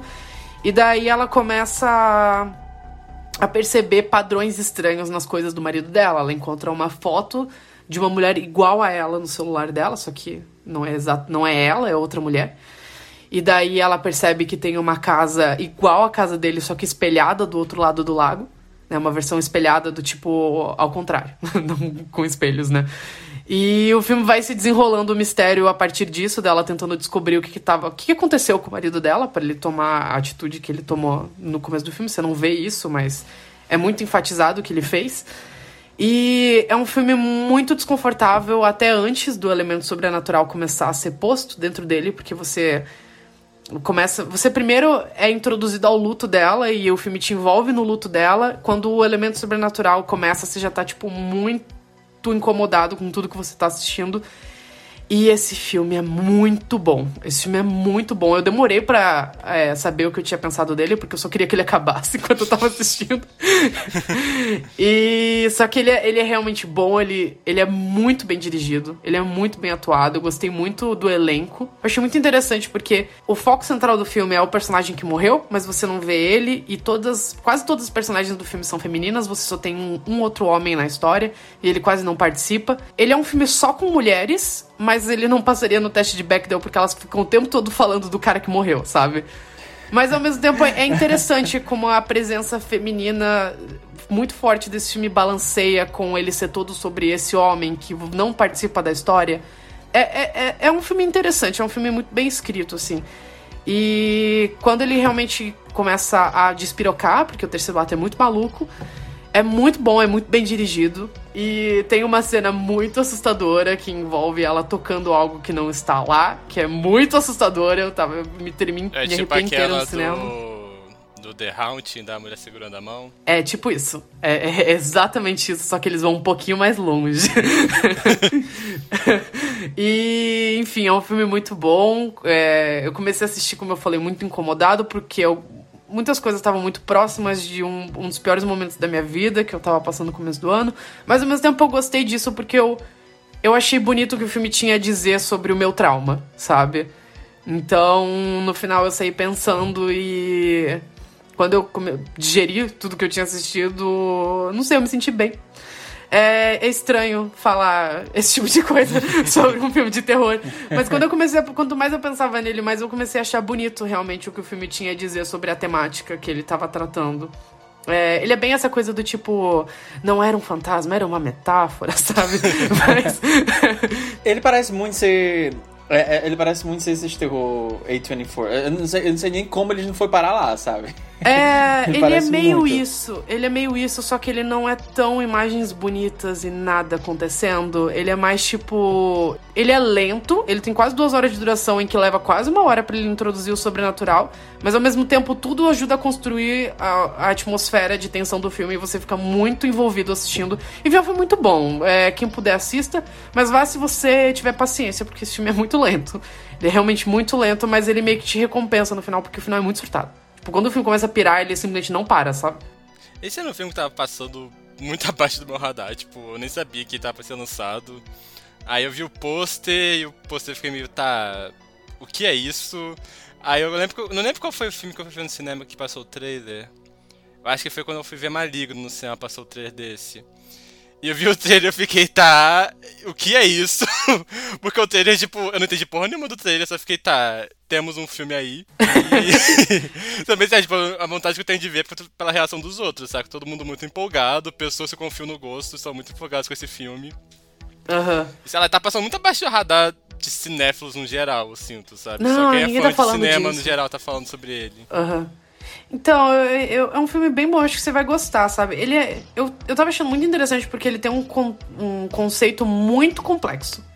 Não é, não é difícil de entender. Mas ele vai, tipo, quando ele começa a realmente apresentar o que tá acontecendo, ele tem muitas camadas, assim, que depois que o filme acaba, você começa a pensar em toda a duração do filme e você percebe que as dicas estão lá desde o começo, sabe? E. Só que ele não super explora o conceito dele. Eu achei isso legal. Porque ele, ele explora mais como a personagem vai lidar com aquilo.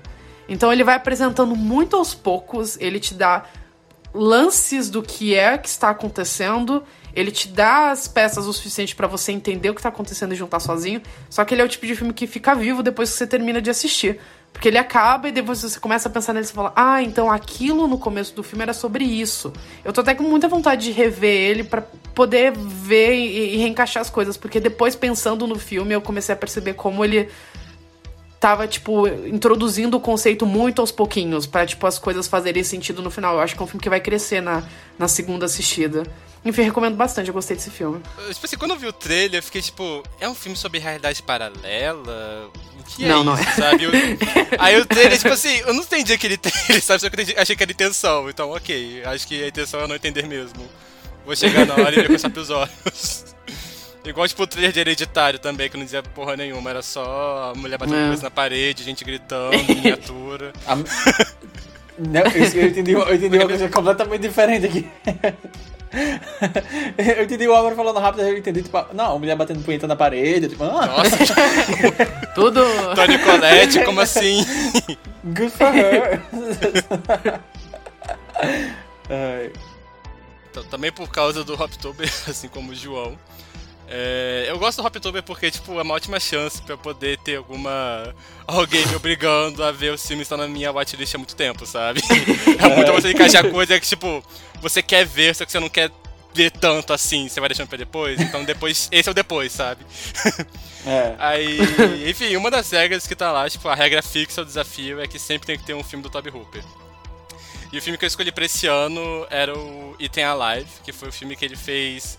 Foi o filme que ele fez logo depois do Massacre da Serra Elétrica, se eu não me engano. É, o Toby Hooper, ele foi um diretor que sempre passou meio abaixo do meu radar. Tipo, eu gostava muito de Poltergeist e do Massacre da Serra Elétrica, mas não sei se também tinham, vocês que viam dessa bolha de terror, também tinham muita impressão de que ele era um diretor que deu sorte uma ou duas vezes na carreira, sabe?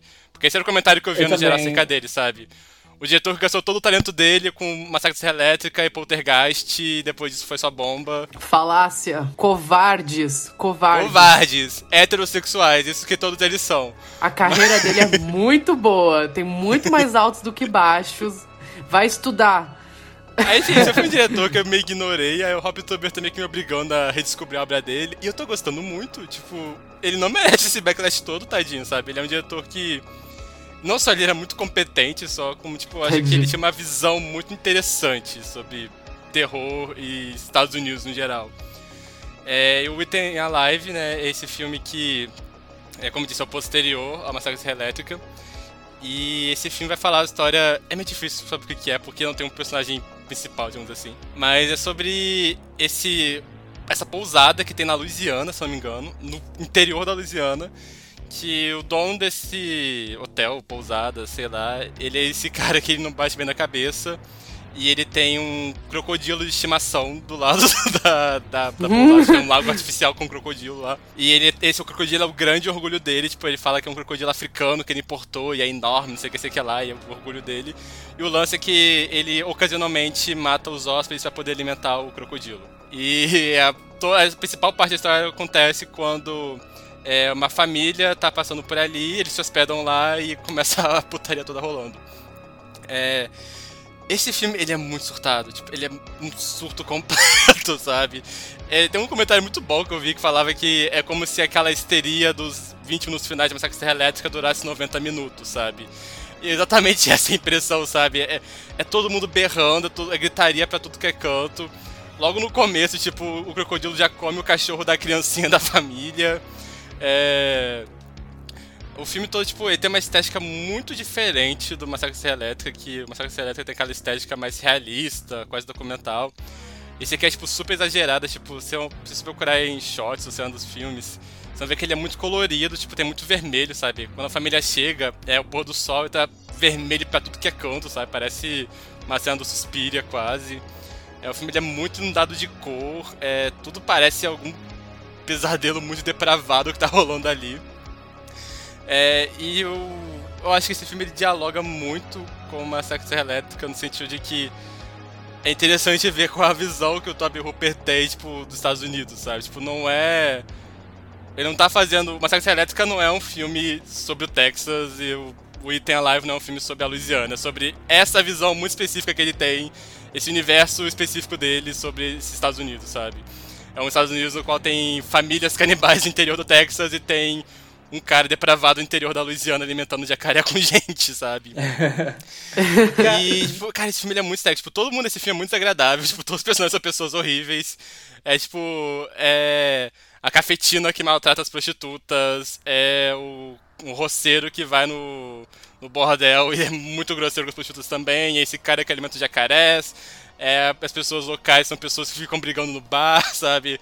É uma visão muito niilista sobre o interior dos Estados Unidos. Só que é tudo tão exagerado, tipo, e eu sinto que ele não tá se levando muito a sério nesse filme, sabe?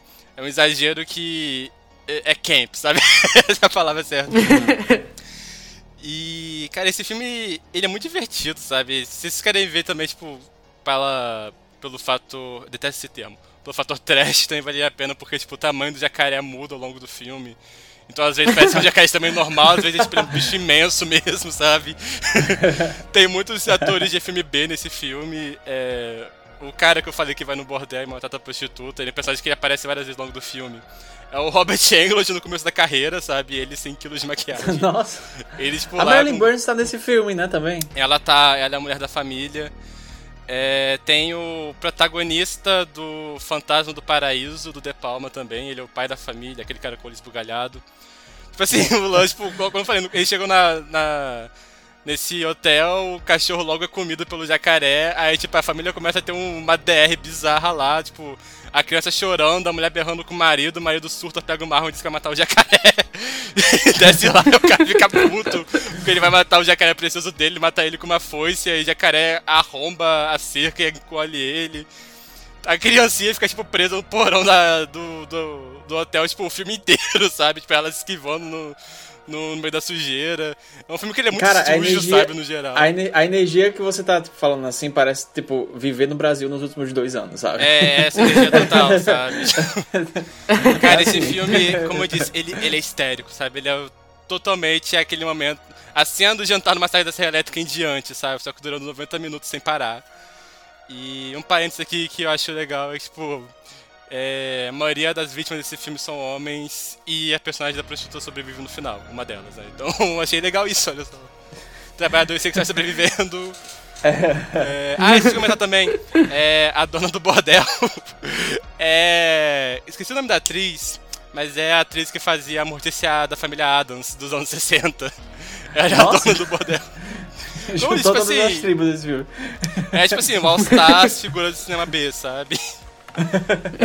Enfim, esse é um filme que ele é muito pouco comentado hoje em dia. Eu acho que ele é muito mais popular entre o nicho de fãs de exploitation. Ele é tipo super sangrento, é uma diversão sangrenta e colorida e histérica. E é ótimo pra se, sei lá, se juntar os amigos belos pra poder ver. Não agora, porque a pandemia ainda não acabou. Mas. é, fazer é, watch party na internet também, tipo, esse filme é perfeito, sabe? E, enfim, eu tô me divertindo muito descobrindo a obra do Toby Hooper. Ele é um diretor que ele é muito talentoso. Eu gosto muito dessa visão específica dele, tipo, sobre exploitation e sobre Estados Unidos no geral, sabe? É, se, não é um universo paralelo que ele cria, praticamente, sabe? As histórias se passam nesses Estados Unidos alternativo, basicamente. E eu gosto dessa visão que ele cria. Ano passado eu vi o Combustão Espontânea dele, que também é muito bom, recomendo. É um dos poucos papéis principais do Brad Dourif, que é o dublador do Chuck. Ele é, um dos poucos papéis que faz protagonista, geralmente ele é personagem secundário, então fica a dica também. E o João quer falar, eu tô cortando ele. Não, é porque, é porque você tava falando, aí eu, eu pensei numa, numa ponte perfeita, sabe? É que eu gostei que você mencionou é, esse filme que você assistiu pra categoria do, do filme de Toby Hooper no October. Porque eu assisti. O, o que eu escolhi foi um. Também tá, tá muito esquecidinho na, na, na, filmografia dele, que é o. É o remake do Two Box Murders. Acho que aqui no Brasil ficou Noites de Terror o nome, assim. É um, foi, um, foi um remake. Ele, ele, o cara. O cara, tipo, é um dos maiores, tipo, nomes do, do, do terror setentista e oitentista. E ele. Eu acho que é um dos poucos, assim, que chegou a dirigir um remake nessa nova onda de remakes dos anos 2000. Um ano antes tinha saído o remake do Massacre da Serra Elétrica, que é o filme dele. É, então é bem curioso esse caso.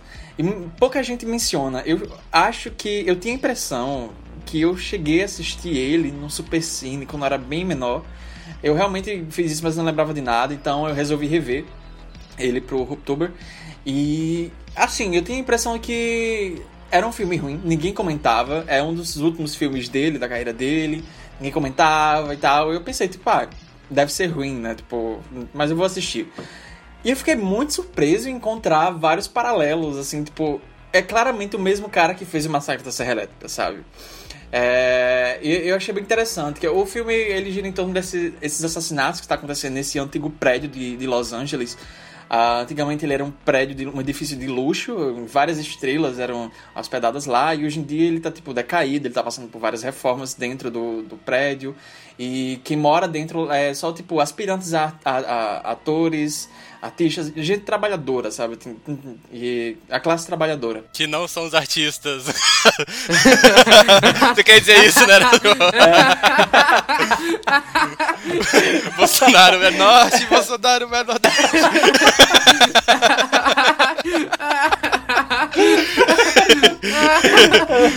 Corta isso, pelo amor de Deus.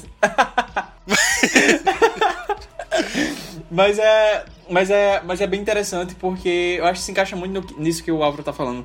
Essa visão muito específica dos Estados Unidos que o, o Toby Hooper tem e é um tema recorrente ao longo dos filmes dele. Por mais que seja, tipo, uma família canibal no interior do Texas, um cara surtado com um jacaré enorme no interior da Louisiana, é, uma família no subúrbio com a casa sendo assombrada pelos fantasmas dos ossos indígenas que estavam enterrados embaixo porque era um cemitério e tal.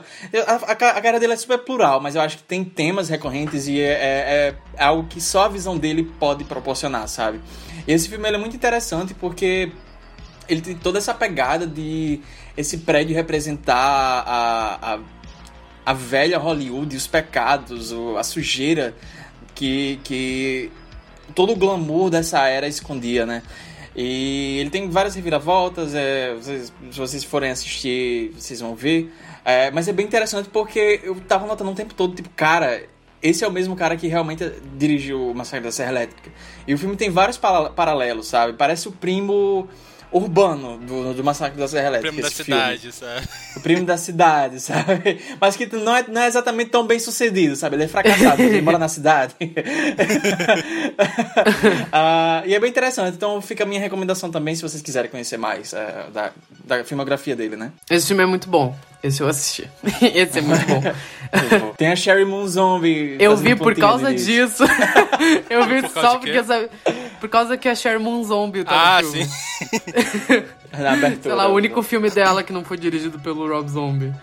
Mas, enfim, eu vi por causa disso e eu me surpreendi bastante também. Ele é aquele filme que só. Quanto, mais você pensa nele, melhor ele fica. Assim, ele é super, super esquecido da, da carreira do Toby Hooper.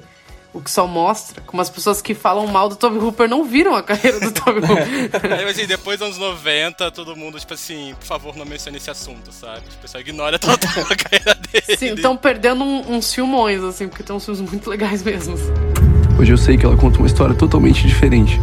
Imagina se o avião dos seus pais cai na volta. A gente finalmente ia ter esse paraíso aqui. Eu achava que ele queria matar meus pais por amor. Eu não sei como é que eu pude me deixar levar por ela. Aqui, ó. Pá! Pá! Pá!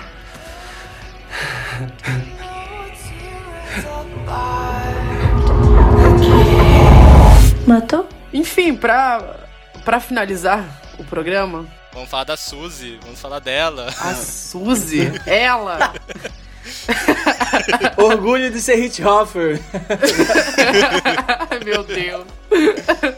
Não, falando sério, galera. Saiu aí, né? Depois de um ano sendo adiado, um paredão falso depois, finalmente estreou no Prime o filme A Menina que Matou os Pais e O Menino que Matou Meus Pais, o Double Feature, estrelado por Carly Days.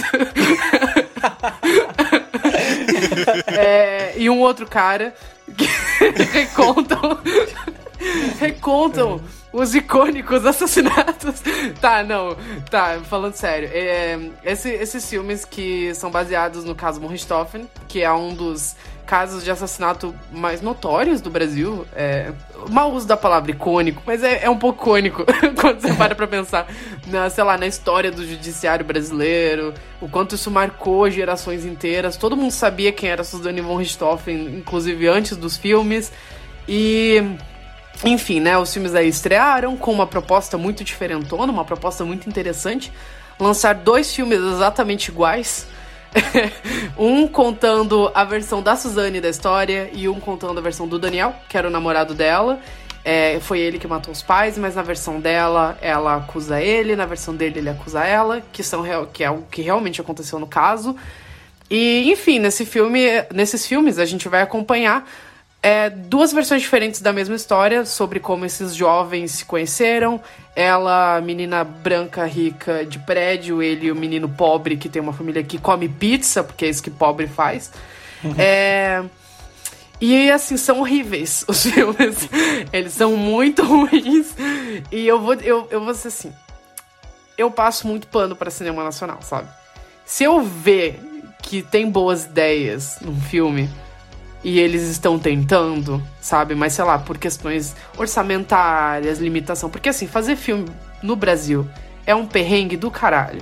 E fazer filme de gênero no Brasil é um perrengue do caralho.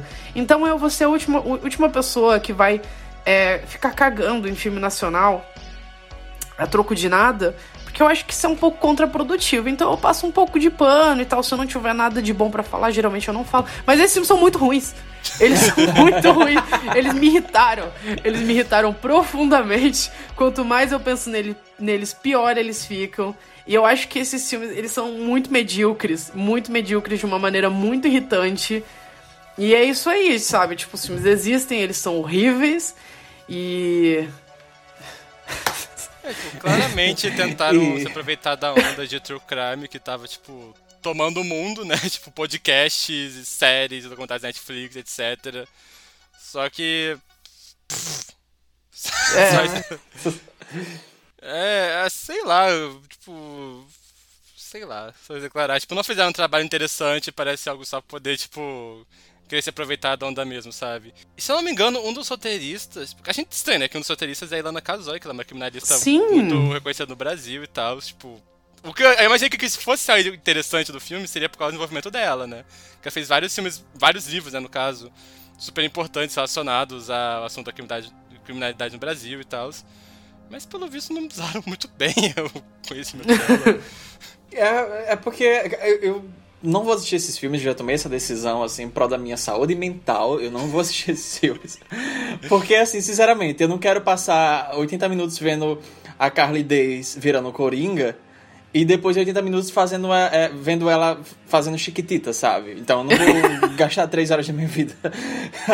Mas, é, Cara, pouca coisa nesses dois filmes me interessaram. Eu achei o formato ambicioso, principalmente le- levando em conta que era pra ser lançado nos cinemas, assim, então eu achei tipo bem ambicioso. É bem uma coisa assim, tipo quase tipo Fear Street, sabe? Que que Fear Street iria fazer. O E eu achei legal Fear Street, isso. olha só.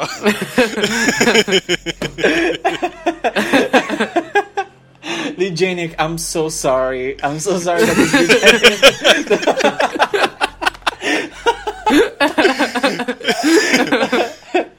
Ah, mas eu achei, tipo, a proposta muito interessante. Mas, assim, quando saiu aquelas primeiras fotos, aquela peruca horrível, eu fiquei, não, gente, isso não, isso não vai dar certo. Isso não vai dar certo. Primeiro trailer saiu e era aquela coisa, assim, parecia uma coisa super... É como a Abra falou, eles estavam... É como se eles quisessem pegar a onda e, ao mesmo tempo, suprir essa necessidade do true crime aqui no Brasil. Aqui no Brasil a gente tem vários casos assim que dariam coisas bem interessantes e, e o, o caso Richthofen é um dos mais notórios, como o Luiz já falou, né? É, desde pequeno, assim, tipo, eu era muito pequeno quando aconteceu, eu tinha só dois anos quando aconteceu, mas ao mesmo tempo é algo que ficou tão marcado na cultura brasileira, sabe? Sim, eu tinha medo da Suzane Richthofen quando era criança. Aham. Eu cresci ouvindo falar dessa garota, Era, sabe? era sempre aquelas fotos dela com cabelo na cara, sabe? Era tipo uma energia super. Super. Sabe aquelas fotos da Eileen Warren, sabe? Que ela tá com com a- as mãos assim, sendo que ela tava tentando agitar o cabelo, sabe? Mas parece que ela tava se enforcando com as próprias algemas.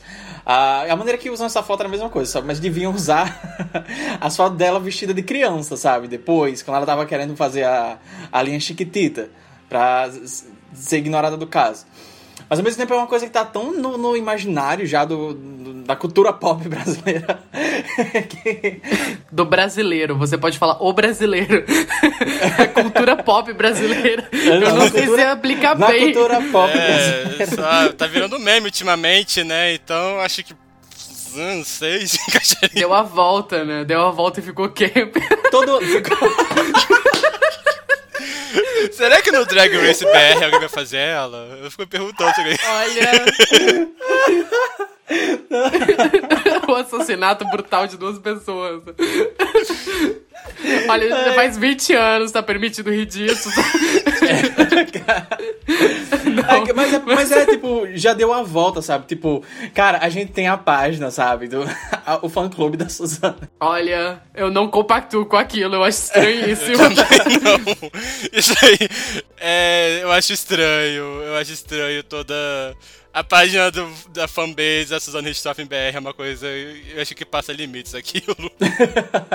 Cara, mas é, tipo, é, é só pra ver a dimensão que tomou esse tipo todo ano.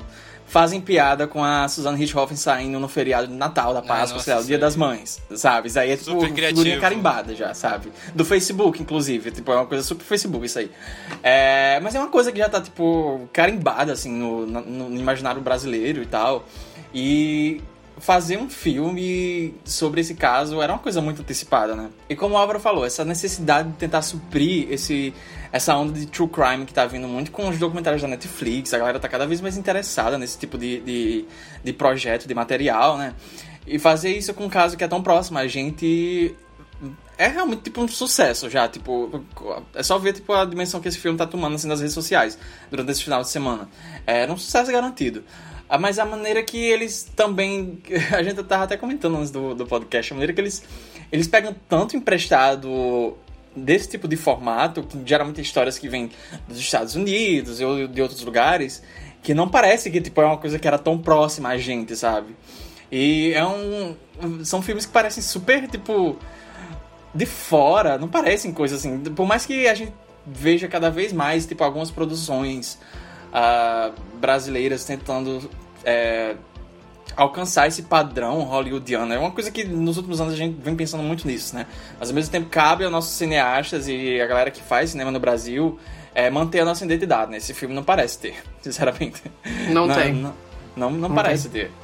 Ah, Eu tava vendo a- a- o texto do Tiago, muito bom, inclusive, se vocês quiserem ler, Leiam. lá no site, esqueletosnoarmário.com, e leiam o texto dele, mas eu achei engraçado porque essa história ela tem muita margem pra discutir questão de classes sociais e esses filmes poderiam ser nossos parasitas, sabe? A verdade é essa, esse filme, esse filme poderia ser nosso parasita, sabe? Mas tipo, eu tava lendo que ele tava descrevendo a cena de ah, os pais da Suzane e do. Como é o nome do, do outro? Daniel. Do Daniel se encontra e os pais de Suzana estão, tipo, umas cadeiras super imponentes, assim, quase uns tronos, e a família do Daniel tá, tipo, apertada no sofá. É uma coisa assim, tipo, gente, sério, tipo, ninguém pensou nisso. A cena da pizza. A cena da pizza. O cena negócio da que eu fiquei assim, gente, pelo amor de Deus, não é possível que, que realmente filmaram isso. E ninguém olhou e falou assim: vocês não acham um pouco caricato? Sabe? Porque, cara, é porque a família, quando eles começam a namorar, a família da, da Suzane vai almoçar com a família do Daniel, e daí a família do Daniel pede pizza. E daí a família da Suzane fica super agredida porque eles pediram pizza, porque eles são pobres. Aí tem uma cena deles voltando no carro e o, o pai da Suzane fica: Não, eu acredito, pediu pizza, fizeram a gente comer pizza. Eu fiquei, gente. Aquela cena Calma. da Avenida Brasil que forçam a Carminha a comer macarrão com salsicha, sabe? É, mas aí é uma coisa, tipo, pizza é uma coisa que todo mundo come, sabe? Tipo, não é como se a, a classe média paulista tivesse a versão a pizza. Eles comem pizza também, sabe? Se tivesse botado um macarrão eu- com salsicha, um cachorro quente, Macarrão, cuscuz, é, sabe? um cachorro quente, um podrão, sabe? Sei lá, feito arroz com passa. Não sei se gente rica come isso. Mas é, é que, tipo, é- é- os filmes são muito irritantes porque eles não têm nada a dizer. E eles não têm nada a dizer sobre o caso, e eles não têm nada a acrescentar, e eles são só reproduções. E eu acho que é, é muito estranho para mim todas as decisões envolvendo essa produção, porque, tipo, o caso Richthofen, ele tem muito a dizer sobre o Brasil, se você for pensar, sabe? Tem toda a questão de classe ali, porque é uma menina rica, uma menina branca rica namorando um cara branco pobre, e daí depois que rolaram os assassinatos, Cara, aquela menina se infantilizou pra cara. Tipo, ela deu uma festa com o dinheiro que ela roubou. Depois ela foi presa e ela se infantilizou. Tem entrevista dela com cabelo curtinho. Ela parece a Tidinha, com uma camiseta rosa, sabe? Com, sei lá, do Cara, Mickey. Aquela, aquela entrevista que ela tá mostrando as fotos de família com a repórter, ela fica aqui a vovó, sabe? É, tipo, é estranho. e, e, e para mim isso fica ainda mais porque, assim, Pra mim, o caso Von Richthofen, ele não acaba com o assassinato. Esses filmes, eles terminam no assassinato. O assassinato é a última cena dos dois filmes.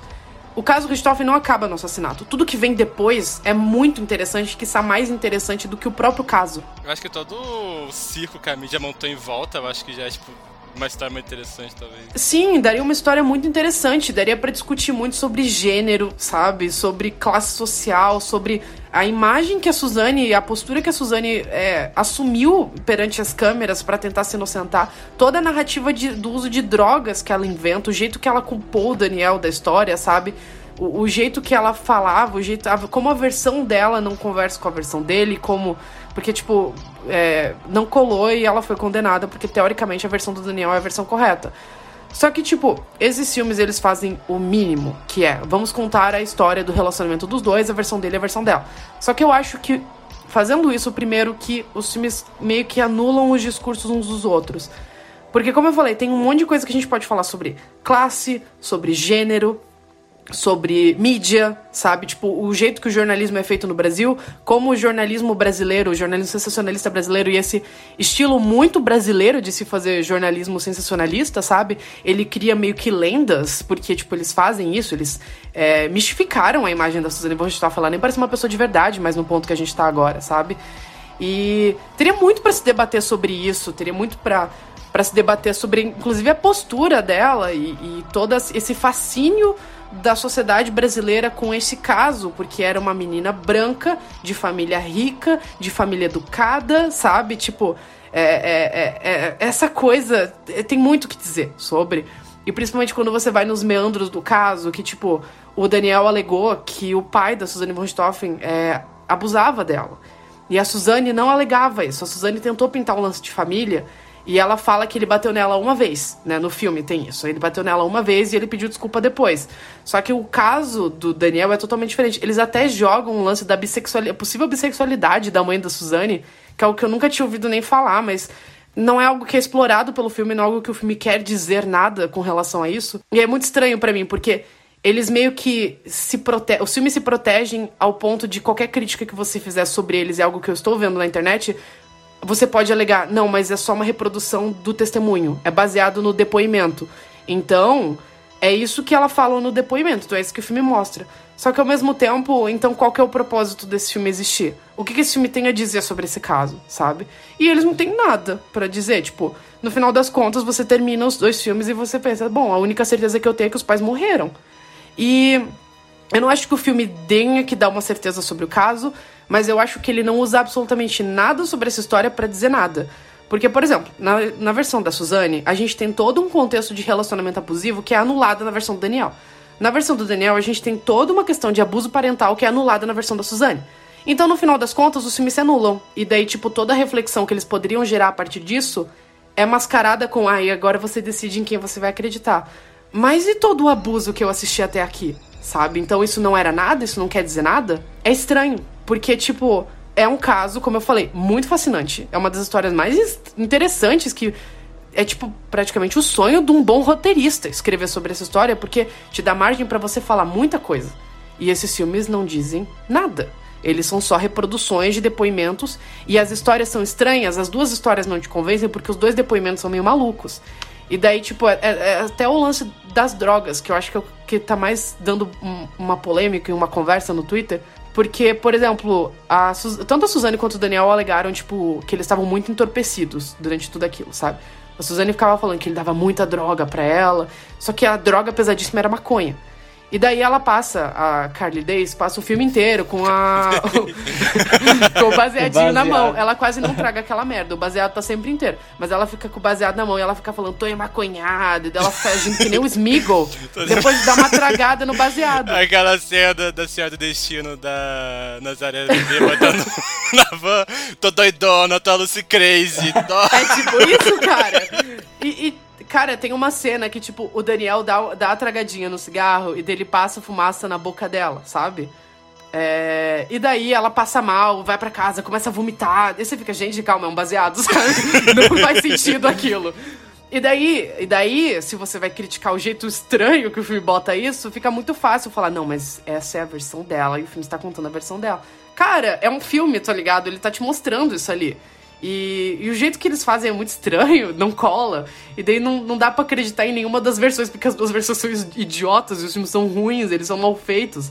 Desculpa, Carlos Porque a, as, as, todas as performances do filme são horríveis, mas eu acho que os atores estão mal dirigidos. Porque eu não acho que a Carla Dias seja uma atriz ruim, sabe? Mas é, esses filmes não têm nuance. Então, tipo, ele vai de uma estética comercial de margarina pra linha direta muito rápido.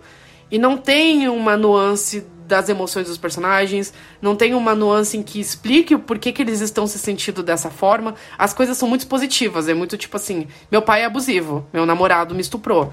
É, minha mãe é bissexual, vou matá-la. Então, é tipo. É tipo isso o filme. Daí ele não te oferece nada para refletir sobre um dos casos mais fascinantes da história da mídia brasileira. E eu, sei lá, eu fico pensando assim que, tipo, o tanto de história que eles simplesmente ignoram para ficar mostrando viagem pra praia dos dois, sabe? Não sei, o julgamento em si é mais interessante que o pré-julgamento, sabe? Tipo, tudo que precede o assassinato não é tão interessante que o que vem depois do assassinato, sabe? Eu não sei, eu. Sério, como pode um roteirista pegar uma história tão rica e, e des desprendê-la de todos os temas da maneira mais estúpida possível? para depois falar assim, não, mas aí fica a cargo da pessoa que assistiu decidir em quem ela acredita. Cara, se você fica se anulando o tempo inteiro, você anula a tua mensagem, sabe? Essa é a grande sinuca de bico de true crime no geral, porque entre fazer algo bom e algo que é apenas balanço geral, sabe? Tipo, é uma linha muito tênue ah. e ficar só, tipo, exploração, coisa do tipo.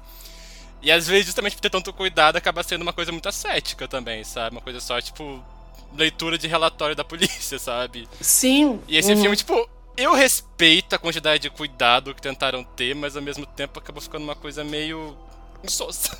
É. É tipo, ele não vai além do que ele poderia ir para evitar os processos, porque muitas muita, fora os pais, tá todo mundo vivo, sabe? então, assim. então, assim, ele, ele toma tanto cuidado que ele não faz nada, sabe? E é muito fácil pintar a Suzane von Richthofen como Coringa. Porque a mídia fez isso durante Já muitos anos, isso. então. Pois é, eu, eu acho que, tipo. É pra você ver como, como a própria proposta desses, desses filmes é bem covarde até, sabe? Tipo. Porque eu, eu, tava, eu tinha mencionado a Aileen Warners, e daí eu tava, você tava falando o tempo todo, eu tava lembrando muito do Monster, que é o filme da, da, Patty, da Patty Jenkins, que ela fez sobre a Aileen Warners. Ela é, tipo, essa notória serial killer, tipo, a primeira serial killer mulher dos Estados Unidos. Ela matava vários caras. Esses títulos, sabe? Tipo, meu Deus. Alguém quer reivindicar isso? Tem, todo, tem toda essa mistificação, sabe, por trás da figura da Aileen Warners. E daí a Patty Jenkins fez um filme foda a Charlize Theron tá foda nesse filme. Se vocês nunca assistiram, assistam. Mas ela fez um filme muito foda, desmistificando toda essa figura que a mídia criou em cima da, da, da Eileen e mostrando, tipo, o lado mais humano dela, sabe? No caso da, da, da Suzanne, eu acho que não seria, tipo, ofensivo entender o lado mais humano da Suzanne é, porque no caso, tipo, ela é realmente, tipo, se ela é ou se. Enfim, não sei, não quero levar também processo. Mas, tipo, sendo sociopata, sendo psicopata ou não, esse tipo de nuance importa quando você vai fazer uma. recriar uma história desse tipo de dimensão, né? E eles fazendo esses filmes tão ascéticos como o, o, o Álvaro falou, não resta interpretação, sabe? Tipo, você está vendo literalmente reportagem do Fantástico com recriação do, dos momentos chaves do caso sabe? O que resta depois disso? Uhum. O, que, o que, que isso tem a acrescentar sobre essa história? Sei lá, eu, isso para mim tira um pouco da graça do cinema, sabe? Porque se você vai trazer um negócio desse pra tela, cara, o mínimo que eu espero é algo a dizer, sabe? Faz tipo, um documentário, sabe? Não faz um documentário. Então, se é pra fazer essa porra, ai, o, de- o depoimento, então Você vai fazer essa porra? disponibiliza a porcaria do depoimento no YouTube. Eu vou lá e eu assisto, sabe? Eu, tipo, no final das contas, não é. Não são nem filmes direito, sabe? É só, tipo, reprodução do que um assassino tem a dizer se defendendo. É e, tipo, direta, tá. sabe? E a nuance? E a nuance dessa história? Por que, que você. Por que então você está se propondo a trazer essa história pra tela? O que o cinema pode me. Que, que olhar o cinema pode me oferecer sobre essa história? No caso desses filmes, nenhum. É ruim. E eu não sei, me faz. Me faz. faz é, me frustra, porque é uma história muito rica, sabe? Depois que eu assisti os filmes, eu comecei a pensar em outros takes que eles poderiam contar. E eu não sei, tipo, me parece, sei lá, muito mais interessante, então, você fazer um filme focando no julgamento. Sabe? Começa o filme com ela matando os pais e vão fazer todos os dobramentos do julgamento. Porque, tipo, foi um circo aquilo. Só que o filme não dá nem margem pra isso porque ele acaba com os pais morrendo. Então, tipo, ok. Sabe? A certeza que no. É, é isso, a certeza que você tem no final é: os pais morreram. Só. Sim, e falando de true crime brasileiro, assim, é- cara, só pegar, tipo, o caso Evandro, a série da, da Uh, Globoplay, todo, todo o trabalho muito foda, falando todas as camadas da história, assim, é muito, não é nada preto no branco, sabe? E eu acho que o fato dele dar essa dimensão, e muito mais além do corpo que foi encontrado, do desaparecimento do Evandro e tal, e todo aquele... Cara, eu terminei aquele documentário chorando, eu tava chorando, assim, eu tava parecendo uma criança, sabe? E eu, eu acho foda quando você pega, porque tipo, tem pessoas por trás dessas histórias, sabe? Tem pessoas por trás dessas histórias. Essas coisas aconteceram por, por um motivo e quando você, você faz algo, um projeto desse, desse jeito, é, o seu trabalho, você quer, você estando disposto ou não a mergulhar nisso, é seu trabalho analisar tudo isso, sabe? Por, algum, te- por alguma visão. Quando você se isenta disso, qual é o seu trabalho? Meu nome é Suzane Luiz von Richthofen. Bom, galerinha, e esse foi mais um Matinê dos Esqueletos. Hoje a gente se alongou porque tinha bastante coisa pra falar. Mas mês que vem a gente volta, até porque, né, outubro, a Spooky Season vai ter bastante lançamento esse ano. A gente vai ver bastante coisa velha também, porque tem o resto do Hooptober. Então a gente volta em novembro pra fazer mais um episódio do Matinê. Eu espero que vocês tenham gostado. Esse foi o Esqueletos no Armário. Você encontra a gente nas redes sociais com arroba esqueletos gays em qualquer lugar. E você também pode conferir o nosso site. Vai lá conferir o texto do Thiago Guelli sobre a menina que matou os pais, o menino que matou meus pais. E é isso, é esqueletosarmário.com. Eu sou o Luiz. Se você quiser me encontrar nas redes sociais, é arroba Machado Elue no Twitter e no Instagram. Eu sou o Álvaro, se vocês quiserem me encontrar no Twitter, a minha arroba é arroba Álvaro de Souza 98. E eu sou o João, se vocês quiserem me achar no Twitter, arroba JON3TO e no Instagram, arroba 89. Não sei porque eu troquei, eu geralmente falo o contrário. Aí eu tô com medo de chamar a gente de hater do Cinema Nacional depois dessa, sabe? Tipo, Eu falei que eu passo pano pro cinema nacional. Eu- a É. gente já tem vários episódios sobre. Ficou Se bom, vierem ficou encher o saco, a gente manda tomar no cu, sabe? sabe? A gente- a- esqueletos no armário tacaram fogo na Cinemateca, sabe? Foi a gente. Foi a gente, porque a gente não gostou do filme da Carla Dias. sobre a Suzane von Stoffer. Assassino de bebê. Gente, aí tem que falar, fui eu que mandei o Pirate Lei pra acabar com o Ancine, sabe?